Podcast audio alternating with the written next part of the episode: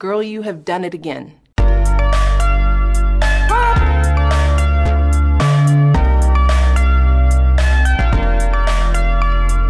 Farofa Conceito. Bem-vindos ao episódio 41 do Farofa Conceito. 41 que é a idade de Valesca Popozuda e de qualquer outra diva do pop que você quiser procurar no Google. E que nasceu em 78. 1978, Ah, porque se sim. nascer depois disso ela não vai ter 41 Desde que anos. tenha 41 anos, vocês entenderam, né? Eu acho. Eu acho que sim. Eu, eu julgava que eles não teriam entendido, mas eu não sabia. Mas Muita agora- confusão. Decidi parar de cantar. Tá, ah. Valesca, eu te adoro. Bom, Ai, é, primeiro de tudo, sigam a gente nas redes sociais, é arroba Farofa Conceito no Twitter e no Instagram. E podcast Farofa Conceito no Facebook. Acessem o nosso blog também, que é farofaconceito.home.blog, que lá a gente posta todos os episódios e os textos é, do Quem é essa POC, pra vocês que querem descobrir mais sobre as pessoas que a gente indica. E sigam as nossas playlists nas plataformas de streaming de áudio. No caso, Spotify, Deezer e Apple Music são as que a gente sempre recomenda pra vocês seguirem. É, as playlists você consegue encontrar colocando músicas farofa conceito, hashtag e o número do episódio em questão. Então, no caso deste episódio, músicas farofa conceito, hashtag 41, pra ouvir tudo que a gente falou. Eu adorei que o Fábio ficou é, as plataformas que a gente recomenda, porque claramente o Tidal a gente, assim, odeia. É, gente, desculpa, Tidal nem sei se tem podcast. Se tiver, eu espero que vocês não usem o Tidal. Por favor, não usem o Tidal. Gente, é. E olha, a gente tá voltando a usar as redes sociais por um breve período, porque assim como a influencer e maior adolescente do mundo, Maísa, ela deu um tempo no Twitter pra ficar bem, a gente também fez a mesma coisa, mas a gente tá voltando pras redes sociais, então sigam a gente lá, curtam, comentem, porque a gente tá voltando com tudo. Bom, se o Jean falou, então eu vou cobrar semana que vem no post do episódio certinho, stories e tudo mais. Não quero nem saber. vamos fingir que a gente não pulou do 36 pro 40 no nosso Instagram, tá tudo certo. E que a gente não fez um vídeo e deixou ele lá jogado e nunca mais fez nenhum outro, né? Então, Jean, você que lute. O pessoal da Ai. auditoria vai pegar e sério o negócio, né, gente? A auditoria. A KPMG vai cair em cima. Não, é, a gente nunca vai ser ninguém na vida desse jeito. Artistas independentes não prometem constância, né? Já, dizia- já dizia Guilherme Bittar. Artistas independentes, Bitar fala isso de qualquer pessoa, simplesmente. Nunca falei tipo, sei isso. lá. Então tá bom, vamos pro primeiro quadro? Yes. Vamos. Você não pode dormir sem saber. Yes!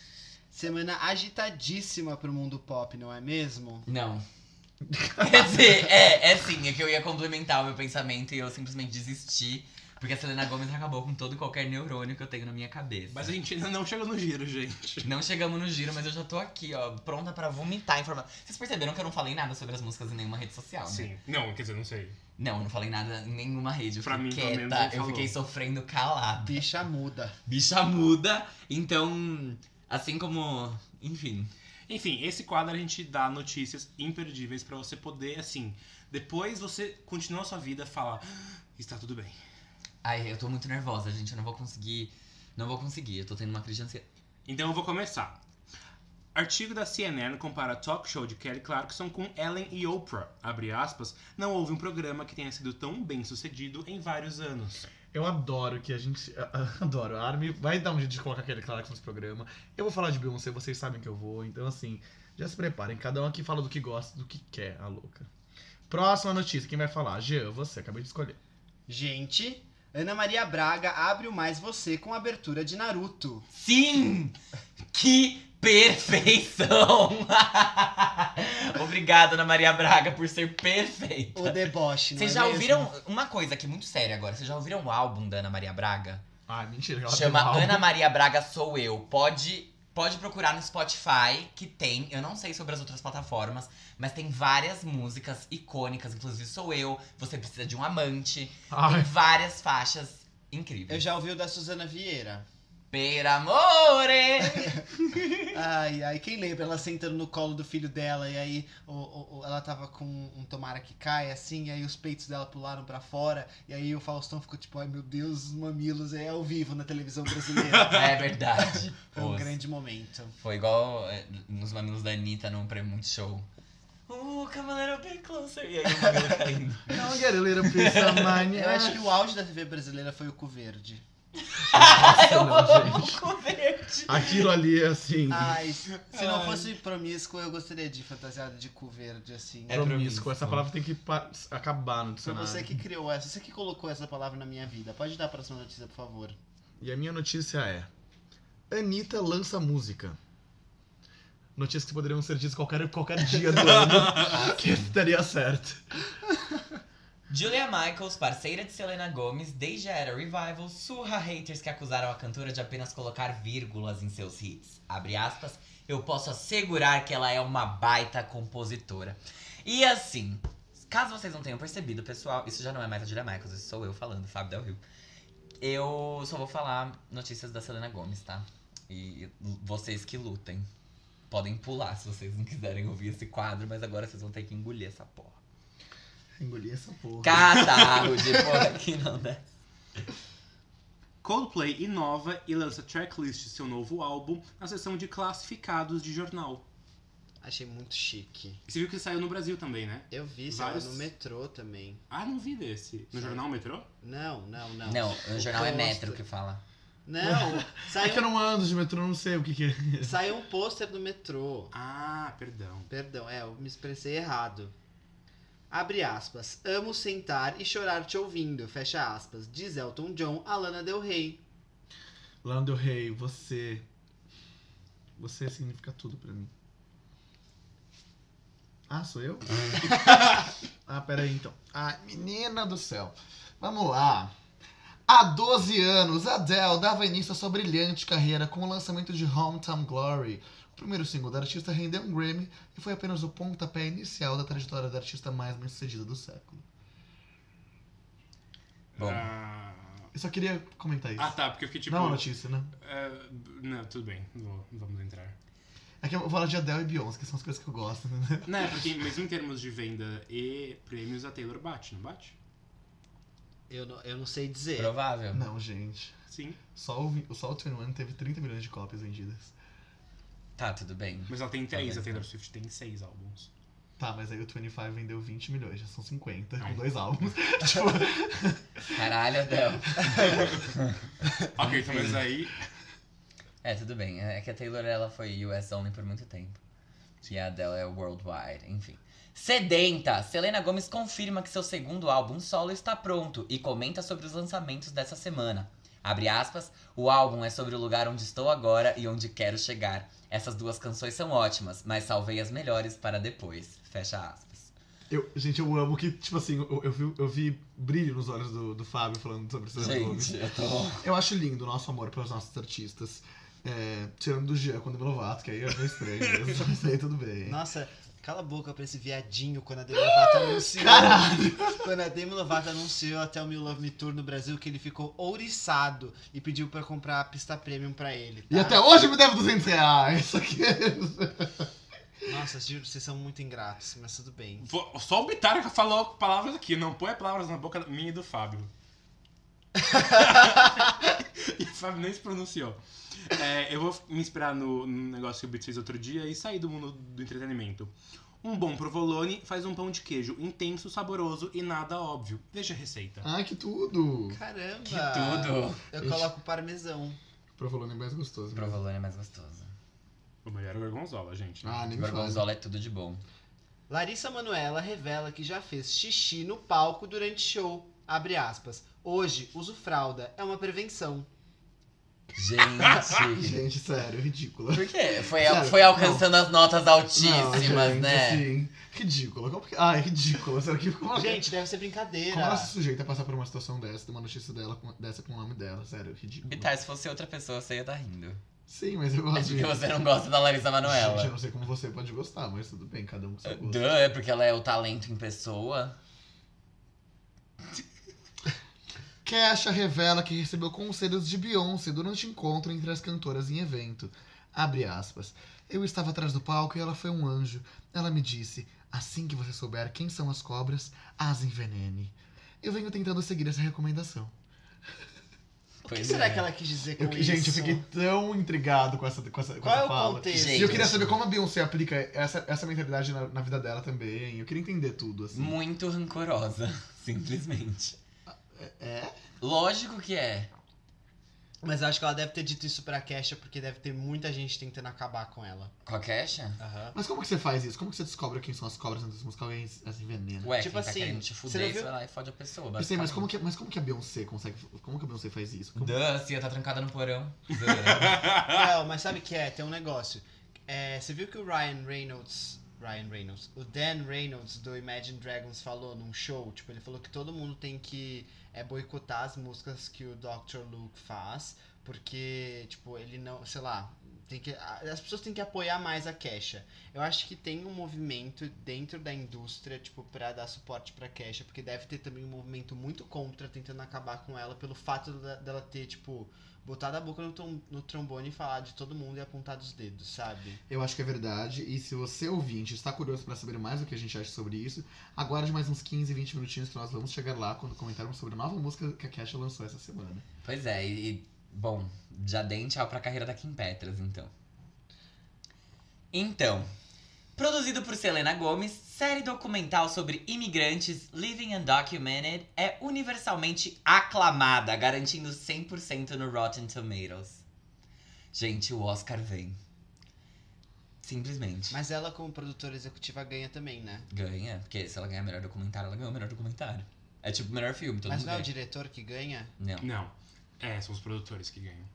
de. Calma. Filme? Não, melhor filme? Sim. Todo mundo ganha. Os produtores. O diretor ganha melhor diretor, Sim. se ele for indicado. Melhor filme aos produtores? Sim, se o diretor não produziu, ele não ganha. Isso não faz sentido. Selena! Não, Pode! Eu mas também ela acho. pode ganhar como melhor documentário. Ela pode ganhar como melhor atriz, tô brincando. Não é uma série, gente? Não, Não, é um documentário. Ah, é? Uma documentário. série. Não, Living Undocumented. Ah, Mas tem que ir pra uma sala de cinema, não é? Tem, tem que ter, ter uns requisitos pra poder ser. pra poder. Mas acho que ela- up. eles não vão fazer isso. Mas espera, calma.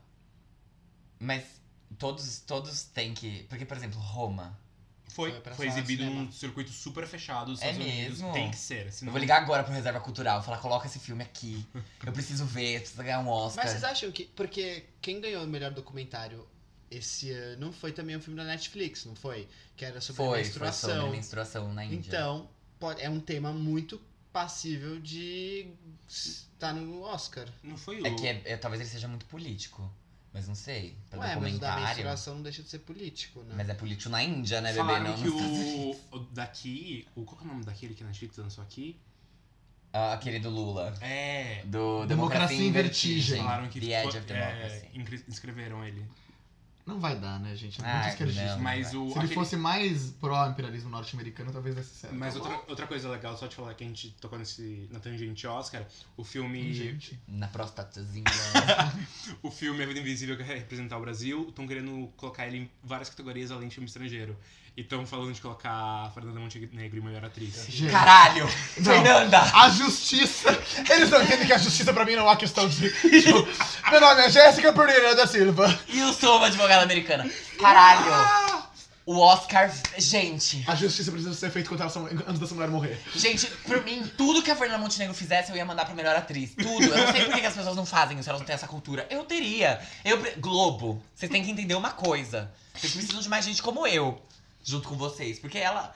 Gente, é sério. Gente, a Armin tá engolindo choro. Eu tô. Engolindo choro de emoção porque ela vai ganhar? Sim. Esse choro a gente vai engolir no dia Mas que quem ela são vencer. concorrentes dela, será? Tipo. Ai, amiga, não sei. Tem, tem vários sites que tem termômetro do Oscar. Quando né? ela foi indicada, ela tava indicada junto com Meryl Streep e elas perderam todos pra Gwyneth Paltrow. Então o Oscar é imprevisível, amiga. Ah. Mas a gente vai comprar os votos. Brincadeira. Eu Alô, tenho... Jay-Z! eu tenho um Ah, plano. não serve pra isso, pra imersão. Só pra Exato. Grammy, desculpa. Derruba o avião das outras. Tô brincando, gente. Não mata ninguém. É. Mate Quanto o nosso presidente, alô. Exato. Quanto custa para veicular um anúncio no YouTube na estreia de um clipe da Anitta ou Ludmilla? Jornal revela. Quanto? É, Anitta parece que é a cota dos próximos clipes. Anitta 200 mil e Lud 380. Puta que Mil? pariu. Sim, Ludmilla, 380 mil. É mais que a Anitta.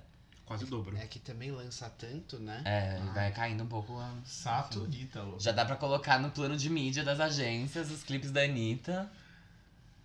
Certo. Ingressos para show da Taylor Swift no Brasil são revendidos por até 12 mil reais. Agora vai ter show extra. Gente, Assim que dá saudade no show extra, vamos vender os nossos. Aí a gente não. Caralho, por 12 mil? Sim, Sim. sim. Então pronto. Posso fazer uma observação? Claro que não. A gente. Ah, então. a gente fez um. Vai falar falando desse negócio de Adele e Taylor Swift. Eu fiz aqui uma pesquisinha rápida na Wikipedia, menina, coisa boba. E é o seguinte: a Taylor Swift já vendeu é, 63 milhões de álbuns. E a Adele 61,500. Então, realmente, Taylor Swift vendeu mais. Mas.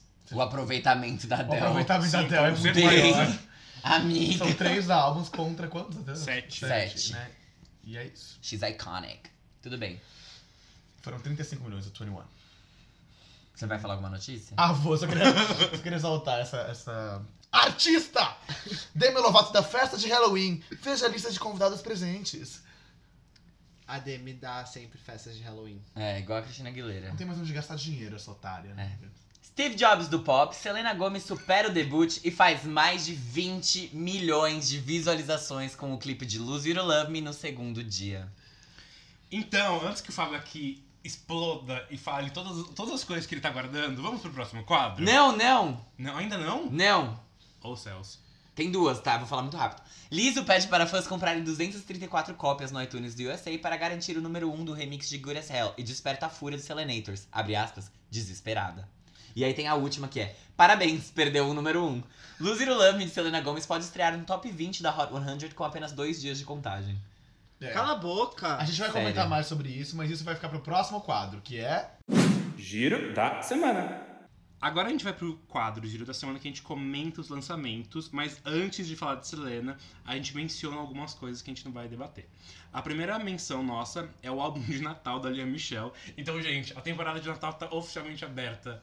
Eu já botei minha playlist sexta-feira, Ah, juro. Don't want a lot for Christmas.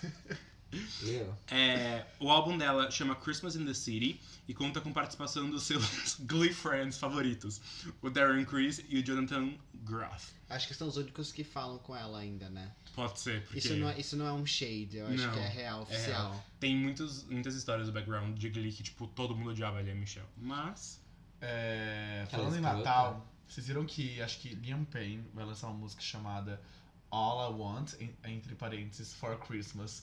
E ele vai começar a ganhar vários streams, porque as pessoas vão buscar All I Want for Christmas is You da e Mariah vou achar que é um E cover. vão achar, exatamente. Esperto, né? Esperto. Aprendeu com Selena O Gomez. número 1 vem. Mas o clipe vai ser filmado no iPhone? Acho que não. Ai, Jesus. Ah, o álbum também tem um cover de Do You Wanna Build a Snowman, de Frozen, e é o terceiro álbum da Lia, que lançou o último, Places, em 2017.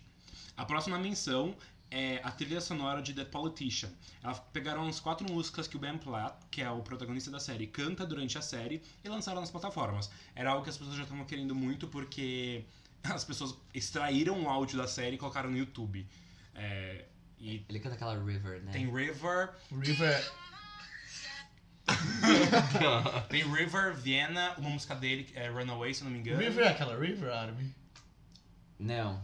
Ah, tá. Porque aquela River sempre aparece nesse, Ah, nesse nosso podcast. Não, Sim, Não, juro, é, toda é uma hora. da Janis Joplin, não sei de quem é. que é... Uh, I wish I had a river I could slide away on. Eu amo que a gente tem membros. Ah! Que perfeita! Servant vocals in this podcast. Tô vendo a masterclass da galera, né? Por Tem que render choras, alguma Ariana coisa. Grande? Tá bom, vocês estão fazendo essa cara, mas vocês podem continuar, gente, contando o que vocês querem contar. Alguém quer contar mais alguma coisa?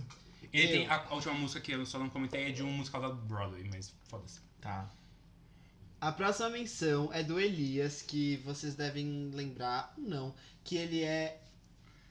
Ele Ele já é, Jeff, ele é. Ele é um Quem é essa POC nossa, um pouquinho mais antiga, né? De uns episódios atrás.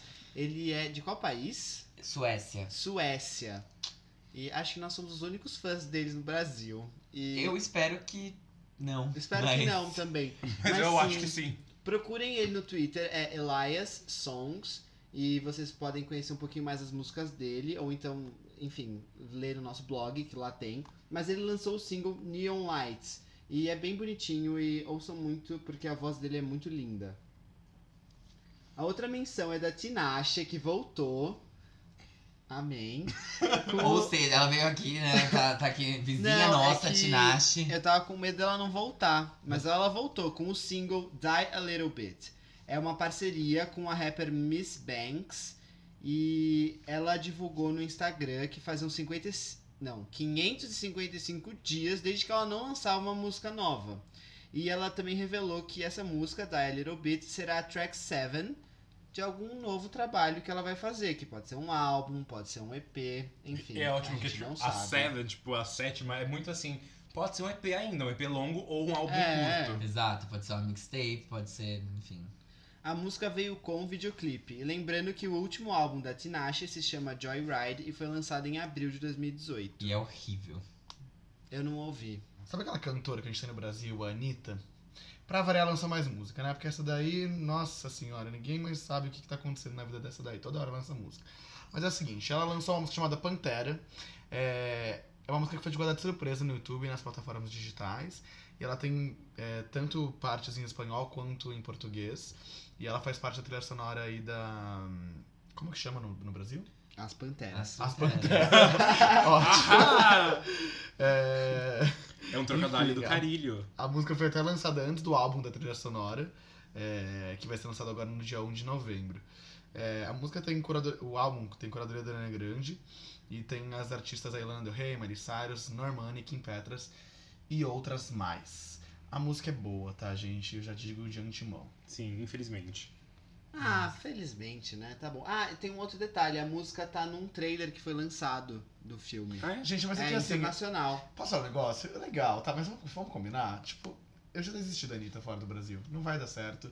Tá com ela tudo quanto é canto, ninguém aguenta essa menina. Não dá certo, não emplaca nada. É que. Ah, não vai dar. É Tá bom, parabéns por não- mais um contato que você tem nos Estados Unidos que te meteu aí no meio dessa música. Vai se fuder. É relativo, né? Isso, Não, é que acho, a gente tá de muito saco cheio, mas as pessoas lá fora que estão conhecendo ela não, né, Beats? Esse é o ponto. Ah, gente, eu não sei. Eu acho que assim. Eu queria que ela não desse certo. Ela, ela, ela é meio. sincero. Ela é muito. Eu também não, de Ah, verdade. quero Ela, também. ela, ela é toda, tipo, simpatiquinha falsa, e aí, tipo, ela consegue uns contatinhos importantes fora do país que metem ela em tudo quanto é canto. Vai se fuder. Eu queria muito que Não tem menor dessem estratégia, não tem menor certo. consistência no que tá fazendo, sabe? Nada Ah, falando em coisas darem certo, a Isa gravou um clipe com a Sierra e, E o com Major Drop Kids. Lazer. Isso sim é fazer uma coisa com. Major com, Laser. com, com, com- sabe? Com. Sabe o que eu tô falando? Sim. Nossa, e tem tanto sentido, porque a gente já tinha falado sobre isso.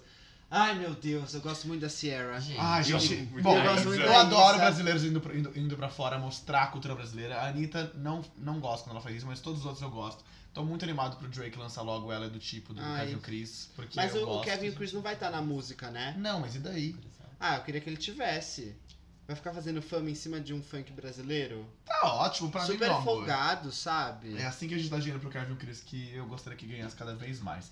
E falando em ganhar dinheiro, a loirinha aqui quer ganhar dinheiro, né, Ariana Grande? Porque ela se meteu com o Liso, uma pessoa que tá fazendo muito sucesso, tá em primeiro lugar, inclusive. Talvez não esteja na próxima semana. Posso Parece estar que não vai, merda. parece que ela cai. É, mas Liso, enfim, tá, tá com Truth. Hurts aí em primeiro lugar. E ela lançou, junto com a Ariana Grande, um remix de- da música Good as Hell, que é uma música maravilhosa, que inclusive ela performou no VMA esse ano pra você que assistiu. Uh, and the original tune, which was released in 2016, né, que aqui é o negócio que o Jean escreveu pra mim, tá em inglês, mas vou tentar fazer uma tradução simultânea. porque- Mas você, você nailed it. Não, é, eu fiz bem até. Mas enfim, aqui a música ela foi lançada em 2016, então é muito louco que a Lizzo, ela, tipo, tá lançando um remix de uma música que foi lançada em 2016, agora, em 2019. Então, enfim, esperamos que dê certo. E, enfim, ela- o Justin Timberlake, inclusive, comentou que esteve em estúdio com a Lizzo, então parece que vem coisa ainda por dessa mulher aí, gente, vamos ver. O remix é bom, é, mas eu acho que, acho que a Serena Grande aí precisa dar uma descansada ainda. Mas ela falou que vai. É, ela, É. Falou que, ela falou que vai parar de lançar coisas. Depois da trilha sonora das Panteras, ela falou que vai dar uma segurada. Eu acho que é o mínimo, gente. Noção, né?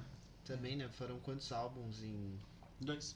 Mas o terceiro agora que vai ser curadoria dela ainda. Ah, sim. Ah, não, e aí... Em menos de um ano e meio. Foram três álbuns e teve, tipo, vários singles e participações adicionais. É feat ali, feat aqui, vai se fuder. Bom, e aí, encerrando as nossas menções, faltam só mais duas. A primeira delas é James Blunt, que lançou um álbum chamado Once Upon a Mind. É, ele é o sexto disco de estúdio do James e é o último. O quê? Pode ir, mas eu acho que não é o sexto, não. Bom, segundo as informações que me foram passadas pela produção, esse é o sexto disco de estúdio dele, mas a Armin tá conferindo isso. É, não, é assim. E o último antes desse lançado foi há dois anos, chamado After Love. É, o álbum ele tem 10 faixas, além do single Cold, que já foi lançado e já tem um clipe também pra quem quiser ver. James Blunt, pra quem não sabe, é aquele que canta Beautiful. You're beautiful. Yes, You're Beautiful. Beautiful da Cristina Aguilera. ele canta You're Beautiful e ele canta. Ele tem mais várias, Ah, né? minha mãe que- ama, sabia? Era o toque do celular dela. 1973, Same mistake. Same Mistake. enfim. Gente, em 2000, e, sei lá, 2007, minha mãe tinha estoque no celular dela e sempre começava. Como You're beautiful é de 2004, gente. Então, É ela... muito Alpha FM, Nossa, né? eu Muito. amo. Como que é o comecinho dessa música? Beautiful, não sei. é. Eu come- Mas enfim, tipo, sempre tocava no comecinho. E depois ela mudou pra aquela lá. My life is me... É, começa assim. My love is E aí, e aí minha mãe não deixava tocando, e ela ficava. Fofo. aí depois ela, tocou, ela trocou por aquela. O toque de. Ai, Kiss Me do. Kiss esqueci. me. O toque- Aí parava nessa parte. Me. Mas posso falar uma coisa? As pessoas renegam muito James Blunt. E o terceiro e o quarto álbum deles, que se chamam Some Kind of Trouble e Moon Landing, são muito bons, gente. Some Kind of Trouble é muito bom. O Moon Landing eu não ouvi. O toque de celular da minha mãe era Suddenly I See. Ai, a minha mãe teve essa época também.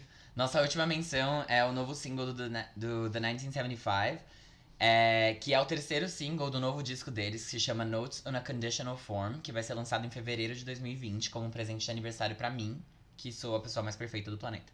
É, a faixa, ela vem depois de The 1975, que é uma faixa que tem em todos os discos deles e que costuma ser instrumental, e dessa vez ela é um discurso de uma menininha, que eu não lembro mais o que é, enfim, tanto faz.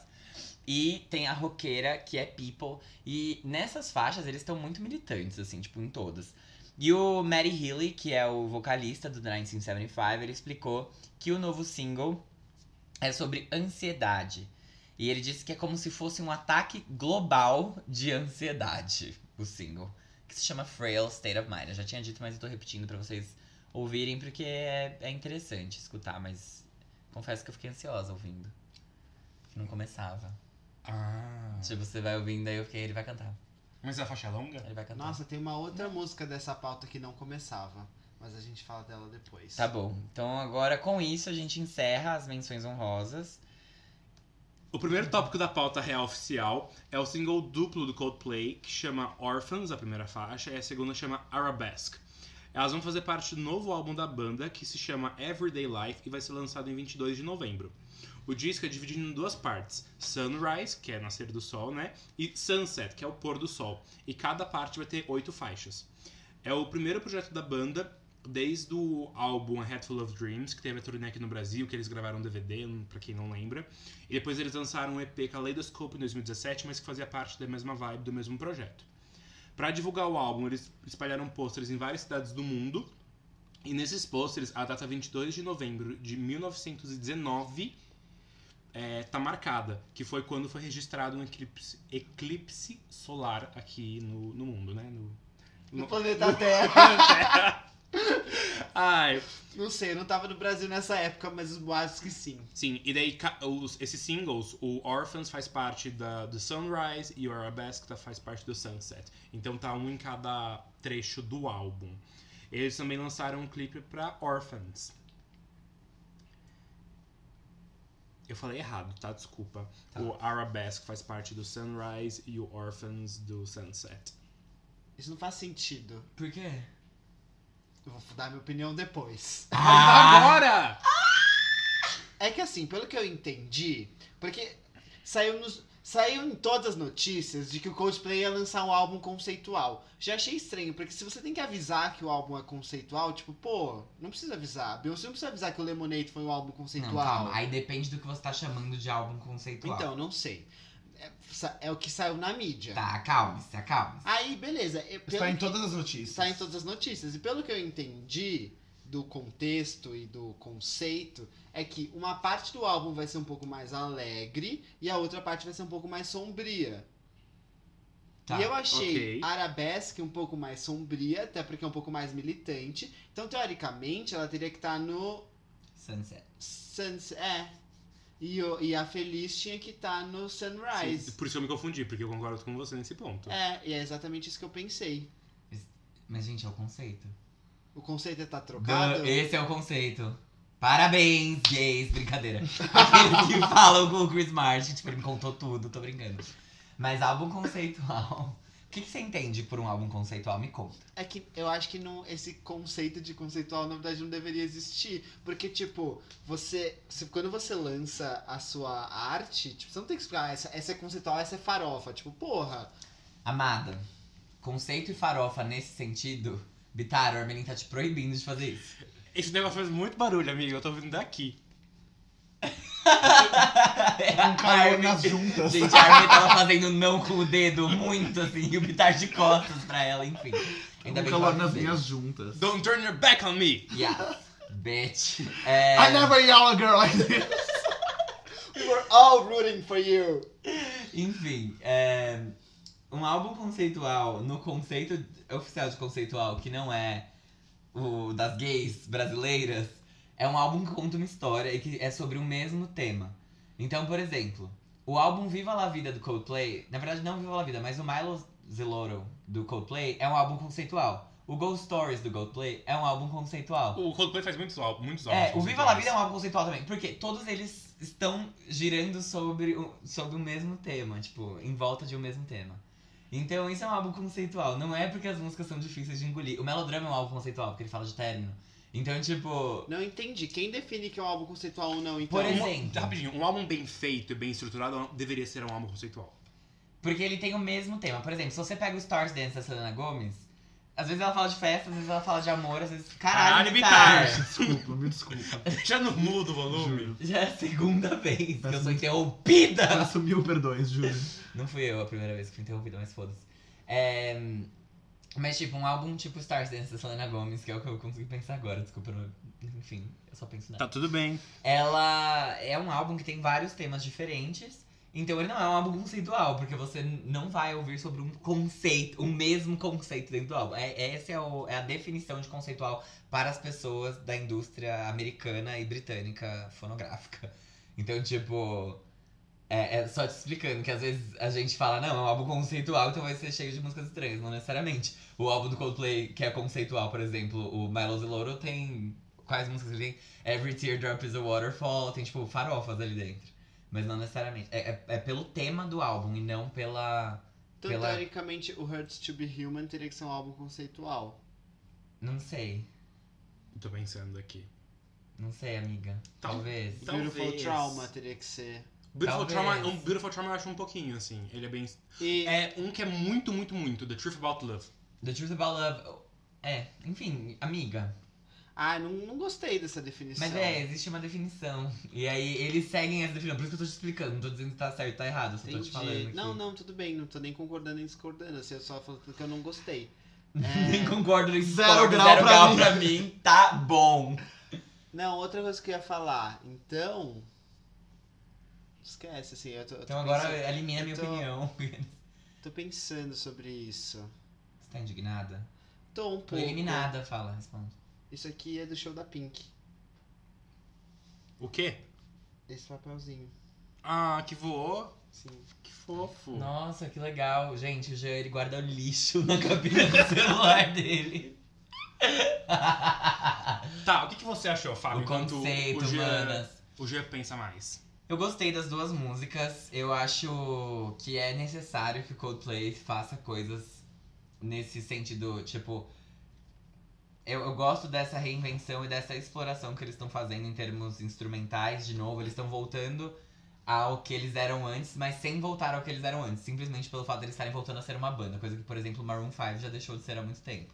Então, o Coldplay, eles, eles tinham uma dinâmica de banda ainda, apesar do som ser muito farofa, ter muito sintetizador, ser pouco, poucos ins- instrumentos acústicos na música. Dessa vez eu consegui sentir mais isso. Gostei de Orphans bastante, ela é bem animada mesmo. Ela. Eu, eu gosto muito do baixo de Orphans, foi uma coisa que me, logo de cara assim, me, me pegou. E Arabesque eu achei muito interessante. Eu gosto porque me lembra muito do que eles faziam na época do Ghost Stories, que pra mim Sim. simplesmente o álbum da minha vida. É perfeito. Eu falei, cara, isso aqui é muito bom, porque são músicas que, apesar delas serem mais experimentais, elas não deixam de ser boas e elas não deixam de ter a cara do Coldplay. Tipo, eu não acho que sei lá, é que eu acho que. Eu achei foda. É isso. Tipo, parabéns, Coldplay. Eles vão voltar a ser uma banda séria, a louca. Mas você acha que eles deixaram de ser? Acho que eles deixaram de ser a partir do momento que eles lançaram o. Depois do. Ghost Stories? Do Ghost A Head Stories. Full of Dreams? Eles, é, eles trouxeram a Head Full of Dreams, que foi muito pop, muito alegre pra cima, e depois eles têm mais um, não tem? Depois? Não, eles têm, só tem aquele, é, aquele EP Kaleidoscope, mas que faz parte... Kaleidoscope, que faz parte do A Head Full- A Head Full of Dreams. Mas eu acho que depois do. É que o Ghost Stories ele foi uma quebra, assim. Tipo, eles começaram a, a ir pra esse caminho do A Head Full of Dreams já no Milo Zeloro. E aí depois eles saíram um pouquinho da curva, porque rolou um término ali, um. né? Uma. Separação. Separação, divórcio. E aí eles voltaram pra, pro que ele tava antes. Então, tipo. Eu acho que a partir. Depois de Viva La Vida, que foi quando eles hitaram, acho que veio. Não hitaram, tipo, eles já tinham outros hits antes. Mas eles hitaram Explodiram nesse muito, som. né? É, tipo. Que ficou muito marcado. Tipo, essa é a fórmula Coldplay. Eu acho que eles viraram. Eles entraram nesse de fórmula Coldplay, sabe? E depois. Eu gosto que eles saiam disso um pouco. Porque eu acho que faz bem. Revigora, assim, é um novo, são novos ares pra banda. Eu acho isso muito importante, porque senão eles vão fazer sempre a mesma coisa. E pior, que é fazer sempre a mesma coisa e caindo a qualidade. Porque isso acontece, querendo ou não, as pessoas vão ficando esgotadas. Essa é a minha opinião. Obrigada. Essa é a minha opinião, obrigado. Thank you for coming to my TED Talk. Após lerem meu face, Exato. começa assim a opinião. Vai, Beats. Ai, gente, eu sou um, assim... Eu, eu- eu sou um zero fã de Coldplay, eu nem sei, tipo, o que dizer pra vocês, de verdade. Eu acho que eu posso só... Posso passar? Pode. Pode pensar. Pode. Essa Pode. ficha. Eu gostei de Orphans.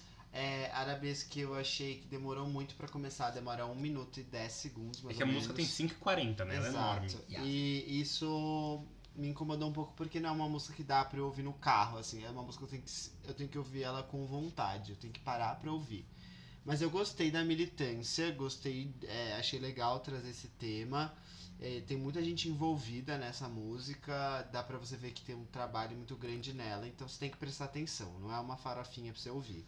Que nem Orphans. Orphans é uma farofa e é feliz e é alegre. Sim. O clipe é bonitinho, tipo, assim, legal de ver, como geralmente todos os clipes do Coldplay.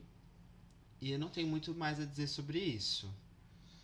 É, eu gosto muito do Coldplay porque eles. é, eu vi o- eu fui no show deles aqui, eles eram aqui em São Paulo, e eu vi o documentário que é Head Full of Dreams, que ele não fala necessariamente do álbum Head Full of Dreams, eles falam muito da trajetória da banda.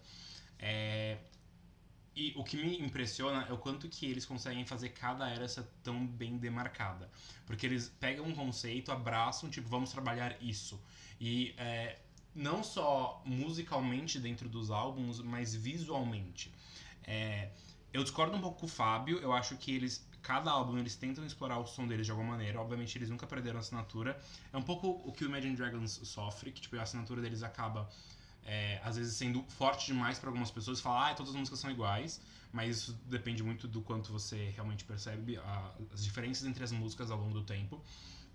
É, para mim, a era Head Full of Dreams é minha favorita. Toda a questão de, tipo, celebrar a vida, é colorido, é fofo, é pra cima. Pessoalmente, isso me agrada muito, então realmente é meu amorzinho. É, eu, pra mim, quando eles fizeram Head Full of Dreams e falaram, vamos dar um tempo, eu falei, não tem como você, tipo, subir mais isso, no sentido de. é, tipo, o que, que você vai falar agora? Qual, qual é o seu tema? Depois de falar que a vida é um sonho que a gente tem que celebra- celebrar ela. E as músicas me surpreenderam positivamente. Eu achei que Arabesque é muito mais. é, não difícil de ouvir, mas ela é muito mais conceito nesse sentido de, tipo, o que ela quer passar. E Orphans é a farofinha que vai tocar bastante. É,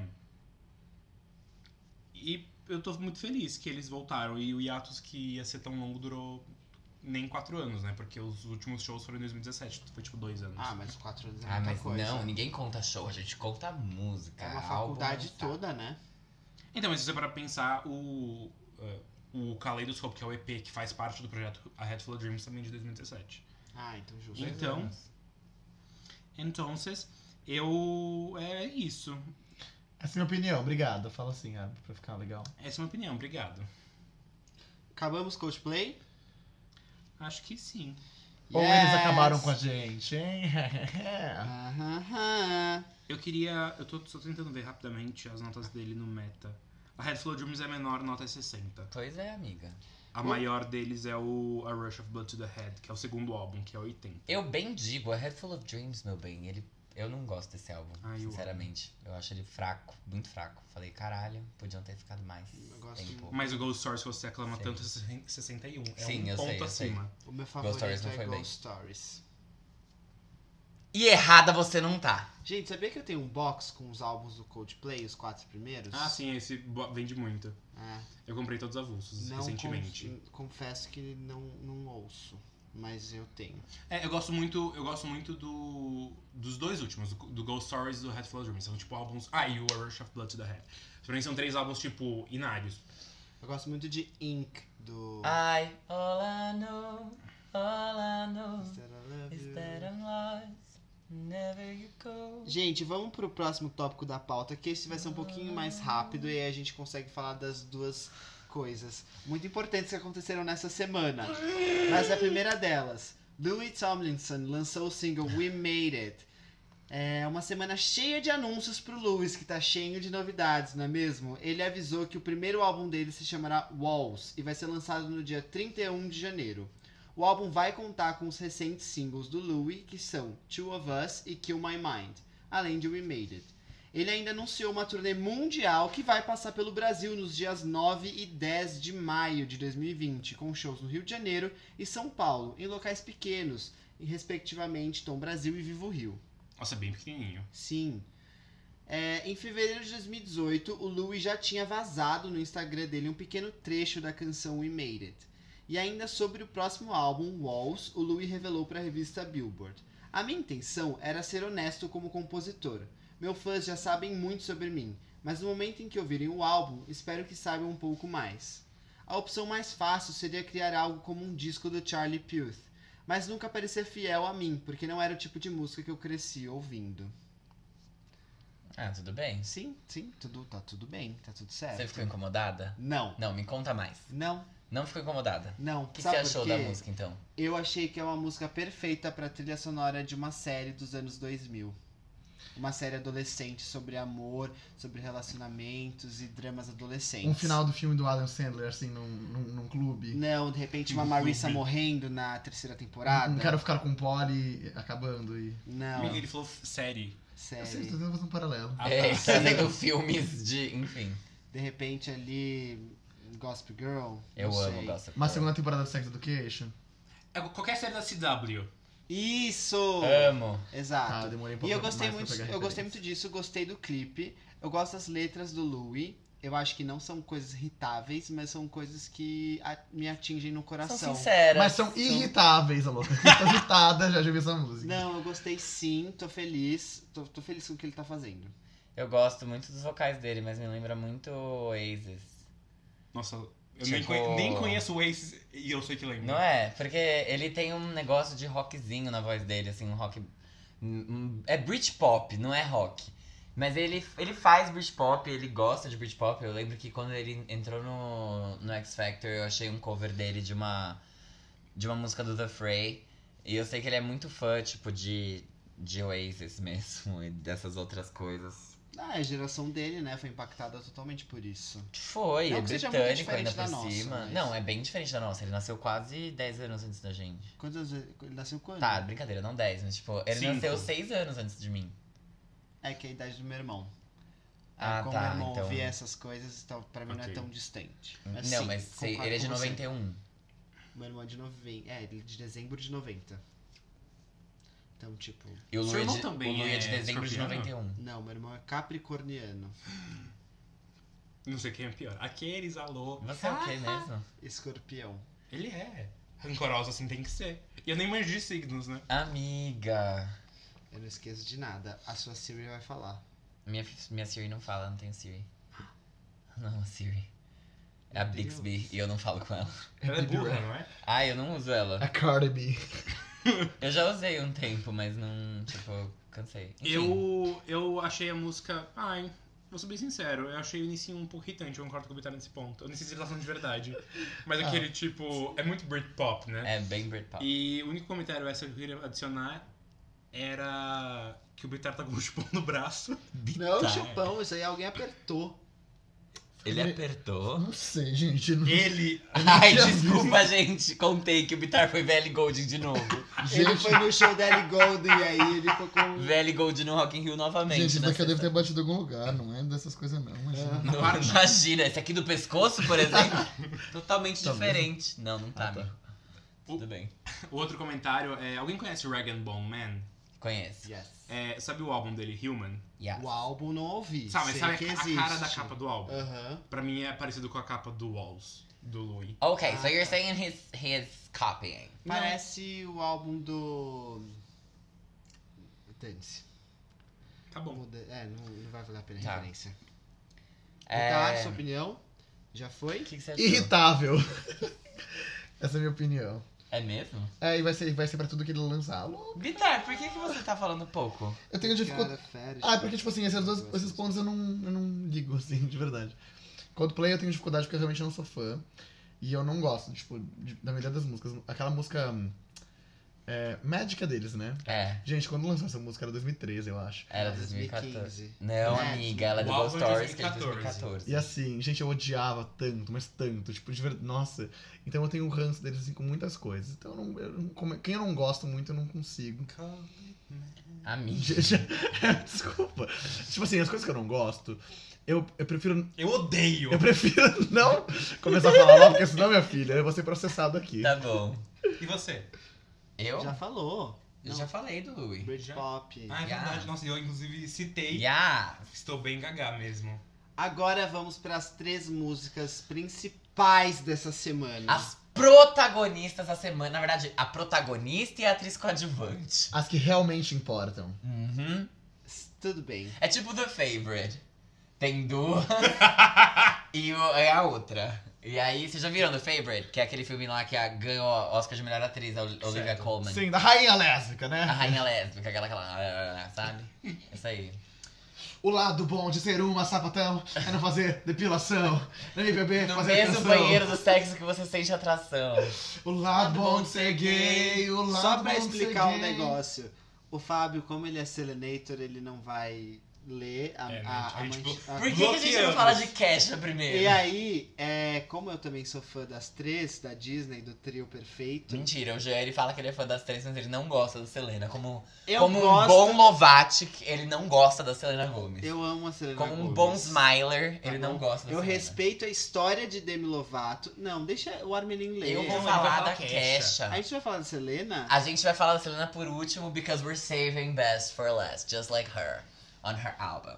Ok, so, a Kesha acabou de lançar um novo single chamado Raising Hell. A música ela já veio acompanhada do videoclipe e é a primeira música nova dela desde o lançamento do álbum Rainbow, que foi lançado em 2017 e que foi indicado a um Grammy, que ela perdeu pro Ed Sheeran. E, gente, a, a- a performance dela, com aquele coral de mulheres incríveis, todas de branco, cantando. É, essa foi a performance da pastora Kesha com o single Praying na premiação, junto com outras artistas, né? Sim. Outras, Camila Cabello, enfim.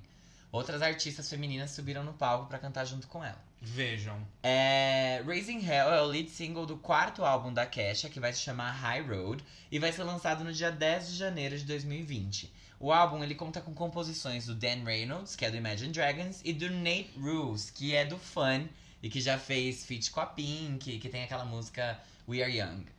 Gente, É. saudades, saudades, fã.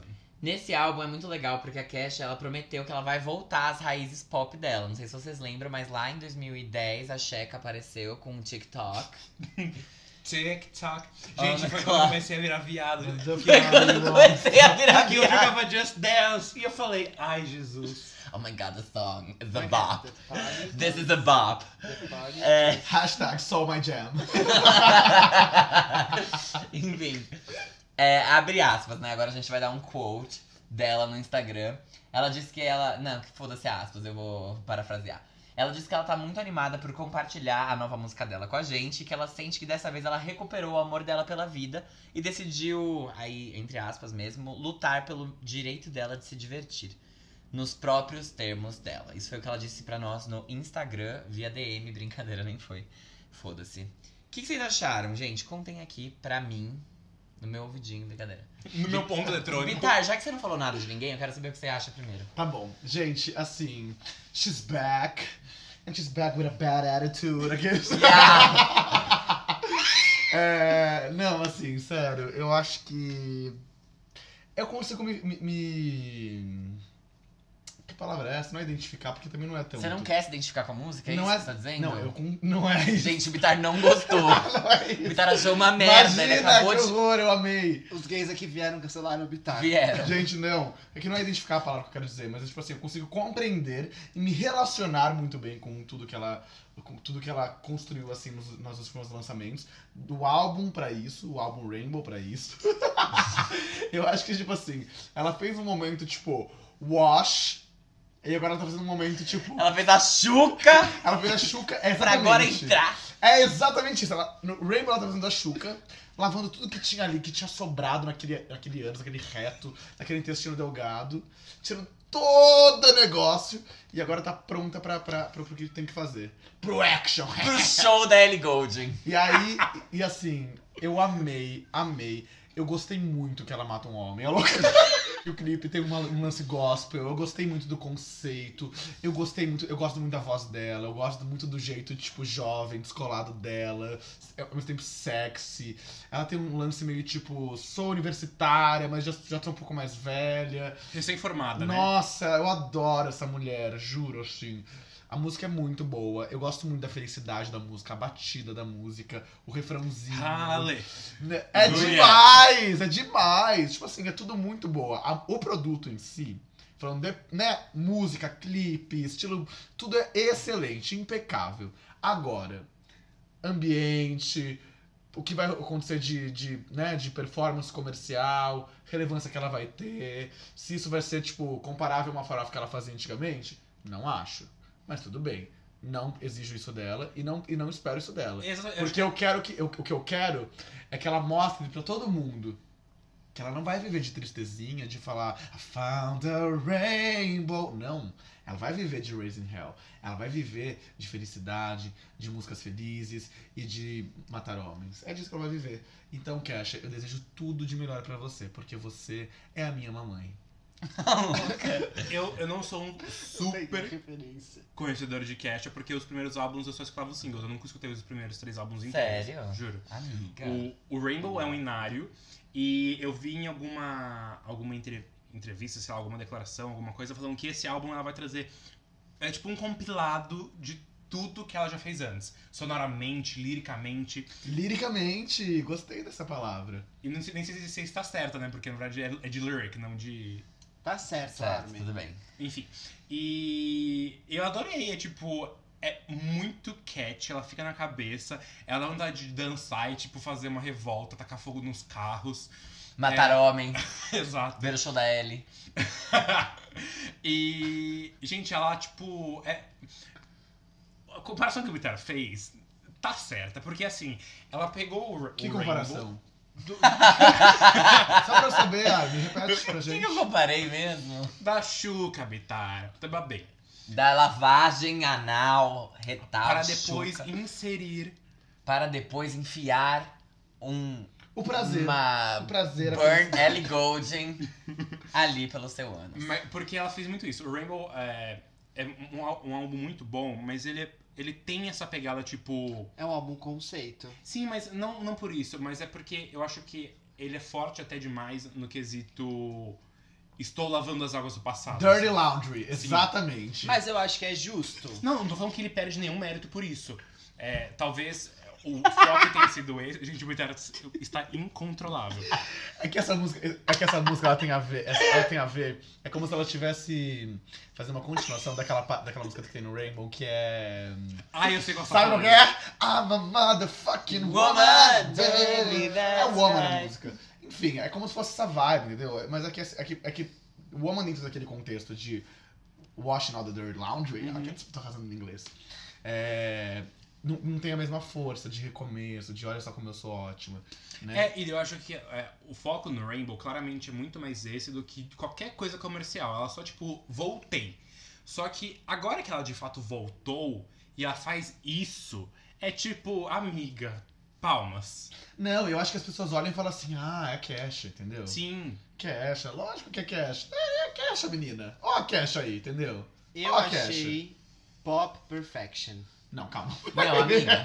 calma. Espera. É, Eu vou falar antes de você, porque eu Ah. preciso contrapor uma coisa que a Armin disse. Tá bom. Não é contrapor, na verdade. É porque a Armin, ela não ouviu os primeiros álbuns, ela só ouviu o Rainbow. Sim. E eu só ouvi os primeiros álbuns e eu caguei montanhas para o Rainbow. Porque, foda-se, sei lá, não gosto do Rainbow. Eu não gostei Mas de você, Prey. como é que você. Você não gosta de Prey? Como é que você Não. fala que você não gosta se você não ouviu o álbum? Porque eu não gostei dos que Ah. eu ouvi. Eu ouvi o Woman, eu ouvi Prey e falei, então eu não quero ouvir essa porra. E aí eu não Ah, tá. Foi meio que isso, achei ruim. Dá pra não gostar sem ouvir também, gente. Às vezes você não tem. Às vezes eu achei a capa feia. Às a capa é feia. dá. Ah, Ah, é feia. Sabe? Enfim. Você já- já comeu giló? Então Não, pronto. Mas você gosta? Mas eu não falo que eu não gosto. Fala ah, assim, fala já, assim, que eu certeza. tenho essa gravação. Amiga, eu não um gosto dia. de giló. Tá vendo? O que que é essa gravação aqui? Ah, é. Enfim, é, eu só ouvi os primeiros álbuns dela e eu amava os primeiros álbuns. Tipo, o Animal tem singles muito bons, as outras faixas, algumas são boas, outras não. É, o Cannibal, que é o EP que ela lançou depois, todas as faixas, simplesmente todas, eu sei, do começo ao fim, de cor, é, eu amo, eu ouvia muito. E aí ela lançou o terceiro, o segundo álbum, né, oficial, né, mas o terceiro lançamento dela foi o... Aquele Warrior. álbum Warrior. Eu que tô é sempre o muito- aberto, tá? Não sei mesmo. Muito, muito, muito bom e que foi muito desvalorizado. Que é o que tem Diane? Tem Diane. Ah, que dó. Não, essa é a zarada. viu? Porque ela tava indo super bem com Diane. Ela, a Kesha sempre fez farofas muito boas. Uhum. Eu gosto de chamá-la de Checa, então eu vou chamá-la assim. Tá. A Checa, ela já teve número um com TikTok. Ela teve quatro singles, contando com o TikTok, do primeiro álbum dela, que foram top 10 nos Estados Unidos. Ela e a Lady Gaga foram as únicas pessoas a fazerem isso, tipo, na época. E aí depois ela estreou em primeiro lugar com We Are Who We Are, que é do Cannibal. E ela não lançou mais singles, do Cannibal foi só isso. E aí ela lançou Da Young depois, que foi direto pro top 10 também, ficou em terceiro lugar. Só que aí teve o primeiro. Qual? que Não foi falou? o primeiro, mas Daí foi em segundo. da Young. Ô, louco! Foi melhor do que eu pensei, então, foda-se, enfim. E aí, o que aconteceu? Teve aquele. Um dos, né, primeiros da série que veio depois, infelizmente. É, massacre nas escolas. É, que foi Sandy, não foi? É Sandy, Sandy Hook. Não. Sandy Hook. Sei lá. Mas rolou isso, mataram as pessoas. Entraram lá, Crianças. mataram crianças na escola. E A ela música teve que ser tirada das rádios. começou a ser boicotada junto com Pumped Up Cakes, porque é uma música que fala sobre morrer jovem. E nos Estados Unidos eles levam essas, essas coisas muito a sério, então, tipo, eles não conseguiam, eles pararam de tocar nas rádios, a música começou a cair muito, isso era em 2013. Então. Gente, ela, ele, ela teve azar nessa vida, hein? É, então as pessoas paravam de comprar, a rádio ainda pesava muito, não tinha streaming direito, então foi bem complicado pra ela essa época e isso impactou totalmente nas vendas do álbum dela. O Animal estreou em primeiro, é, foi o primeiro álbum, se não me engano, a ter uma maior porcentagem de vendas digitais é, do que físicas pra época. Ele estreou, acho que, se não me engano, com 152 mil cópias na primeira posição, enquanto o, o segundo álbum dela, Warrior, estreou em sexto com acho que, se não me engano, entre 60 e 80 mil cópias. É... Mas enfim. E aí, o segundo single que ela lançou, isso fez ela perder, tipo, total a visibilidade dela. Ela lançou um segundo single que era o Come On desse álbum, que não foi bem nos Estados Unidos, ele ficou em 27 foi o primeiro dela a não entrar no top 10. Então, tipo, já foi uma quebra muito grande. E depois disso ela lançou Crazy Kids, que foi melhor no Ela UK do que nos Estados Unidos. Timber, Também foi primeiro. Timber foi depois desse álbum que ela fez um, um feat com o Pitbull e ficou em primeiro lugar. Mas foi só essa música que ela teve. Depois ela não teve mais nada, porque ela It's going começou. down. I'm yelling Timber. Mas enfim, depois ela entrou na batalha judicial com o Dr. Luke e aí ela parou de lançar material. Mas. Então eu conheço muito as primeiras coisas que ela fazia e eu não gosto das coisas que ela fez no, no Rainbow. E eu amei essa música. Tipo, Raising Hell pra mim é, é simplesmente. E, e não é a mesma Kesha, tipo, não é aquela Kesha eletropop, sabe? Muito boa também, mas é, essa Kesha, ela é diferente e a música é extremamente animada, extremamente up, assim, vibes é, felizes. Muito boa, muito boa mesmo. Eu, as vozes dela às vezes me lembram um pouco a Rose, só que numa batida de liso. E eu fiquei tipo, gente Nossa, do céu. Faz muito sentido isso que você falou agora. É uma Rose com a Liso e eu achei incrível, simplesmente. Tipo, é uma música que eu tô ouvindo. É que a Selena Gomez lançou música, né? Então fica um pouco mais difícil pra Kesha competir. Mas que assim que eu vi que lançou, eu fui ouvir mais por, tipo, ai, sei lá, né? Ela disse que ela ia voltar pro pop, eu quero ver. E ela é uma pessoa que realmente voltou pro pop. Ela não é que nem a Demi Lovato que falava, vou fazer um rockinho aqui e lançava Cool for the Summer, que tipo, amiga, não é porque tem, tem guitarra que é rock. Enfim. é, então, assim, eu achei foda. Eu tô muito animada porque ela vai lançar. Não sei se vai fazer sucesso, mas eu espero que faça. E eu acho que tem tudo pra fazer. Porque a Kesha, ela. é, tudo bem que ela não é mais tão midiática, tão requisitada, como antes, mas como a Lizzo tá fazendo sucesso e essa música é muito parecida, eu sinto que ela tem muita chance de, tipo, Pegar carona? ser enviada é, pras rádios e começar a crescer por causa disso. E pelo menos pegar um top 20, eu acho que, tipo, é mais que suficiente pra essa faixa. Então eu tô muito feliz por ela. Eu gostei muito que ela fez parceria com um rapper LGBT pra essa faixa também, que é. Acho foda. A Kesha, ela sempre também foi muito Aliada. aliada da comunidade LGBT. Então, ela é. Sério, Kesha, obrigado por ter voltado pro pop e me fazer ouvir você de novo. Linda. É, não sei se a gente comentou, agora já tô esquecido, mas que essa música vai fazer parte do álbum novo que vai lançar, lançar Falamos, em janeiro, falamos. né? Já falamos. E aí, é, essa música, eu tava vendo, ela ficou. tá no top 10 do iTunes USA. Não sei quanto o iTunes ainda pesa pras Ah, paradas. isso pesa pouquíssimo. Pouquíssimo, né? Mas eu, eu, eu gostaria que fizesse sucesso. Eu não consegui ver no Spotify, não sei como que tá o YouTube, o resto. O YouTube tava com 2 milhões com, de visualizações com dois dias, não é tão tanta coisa também. Eu prefiro não ver, porque eu concordo com tudo que o Fábio falou. Eu, quando era mais adolescente, né, nessa época, eu ouvia a Cash, eu ouvia os, os, os álbuns dela. E, mas eu ouvi o, o Rainbow também, amei esse álbum mesmo. Achei que foi uma indicação merec- merecidíssima pro Grammy. Realmente achava que ia ganhar. Infelizmente não ganhou, apesar de merecer. E eu amei, realmente amei essa música. Era tudo que a gente tava precisando, que a Kesha tava precisando, que a música pop, sabe, tava Sim. em necessidade. A a Billboard precisa ter mais esse tipo de música no top 10, porque tá fazendo muito sentido agora. A gente precisa desse tipo de música, a gente precisa desse tipo de mulher falando sobre isso. E é o que o Fábio falou, a Lizzo tá fazendo sucesso. Inclusive, eu até pensei, seria muito legal se tivesse um feat entre as duas, porque faria muito sentido e poderia sair algo bem legal. Sim. E eu não vou me estender muito porque a gente tem outros tópicos pra falar, mas eu concordo plenamente com o Fábio. Quando eu falei que é pop perfection, porque eu realmente acho que é uma música muito boa pra você gritar, Muito boa. gritar e, e se sentir feliz, porque é uma farofa, e ela não é uma farofa qualquer que vai ficar esquecida, ela é uma farofa boa, é uma farofa memorável. Sim. Gente, É. eu não quero, eu não quero chegar no momento Selena Gomes ainda. Eu quero ir no banheiro então antes disso. Vai no banheiro. Eu também preciso ir. E uma coisa só que eu vou falar, calma, antes do ir no banheiro, é que eu acho muito interessante como a Kesha não, ela, não era levada a sério pela indústria na época que ela fazia os álbuns dela em 2010, só que ela sempre foi, tipo, uma puta compositora. Ela compunha pra Lady Gaga, ela compunha pra Britney Spears, tipo, a Britney gravou uma música dela. Então, tipo, Miley Cyrus também. é, então assim, ela ela é muito boa. Tipo, as pessoas só começaram a dar valor quando ela lançou Rainbow, que teve que sair desse estilo mais. E, e sabe, tipo, as pessoas falavam que ela não cantava, que ela só usava autotune e não sei o quê. Só que no segundo álbum dela, ela já quebra isso muito e ninguém viu porque estavam boicotando a música dela, da Young. Então, tipo, ela não aparecia nos lugares que ela não podia promover o single. Então, Kesha, você é uma vencedora, independente do resultado dessa faixa. Eu amo você. E eu te espero no Lollapalooza, se você quiser. Porque um dia ela veio no Rock in Rio, né? Mas vai que você não tem mais cacife pra ir no Rock in Rio, você pode vir no Lola. Eu vou estar lá gritando Raising Hell com você. Ela foi headliner, né? Foi. E, do outro, E outro- foi um bom show. Sim, e outro detalhe. É, esse álbum vai ser lançado ainda sobre coisas com o Dr. Luke, né? Tipo, Não ele sei. ainda tem direito sobre as coisas Sim, dela. tem, ele tem. E aí é, esse álbum ainda está sendo lançado sob a tutela dele, assim como a Kim Petras.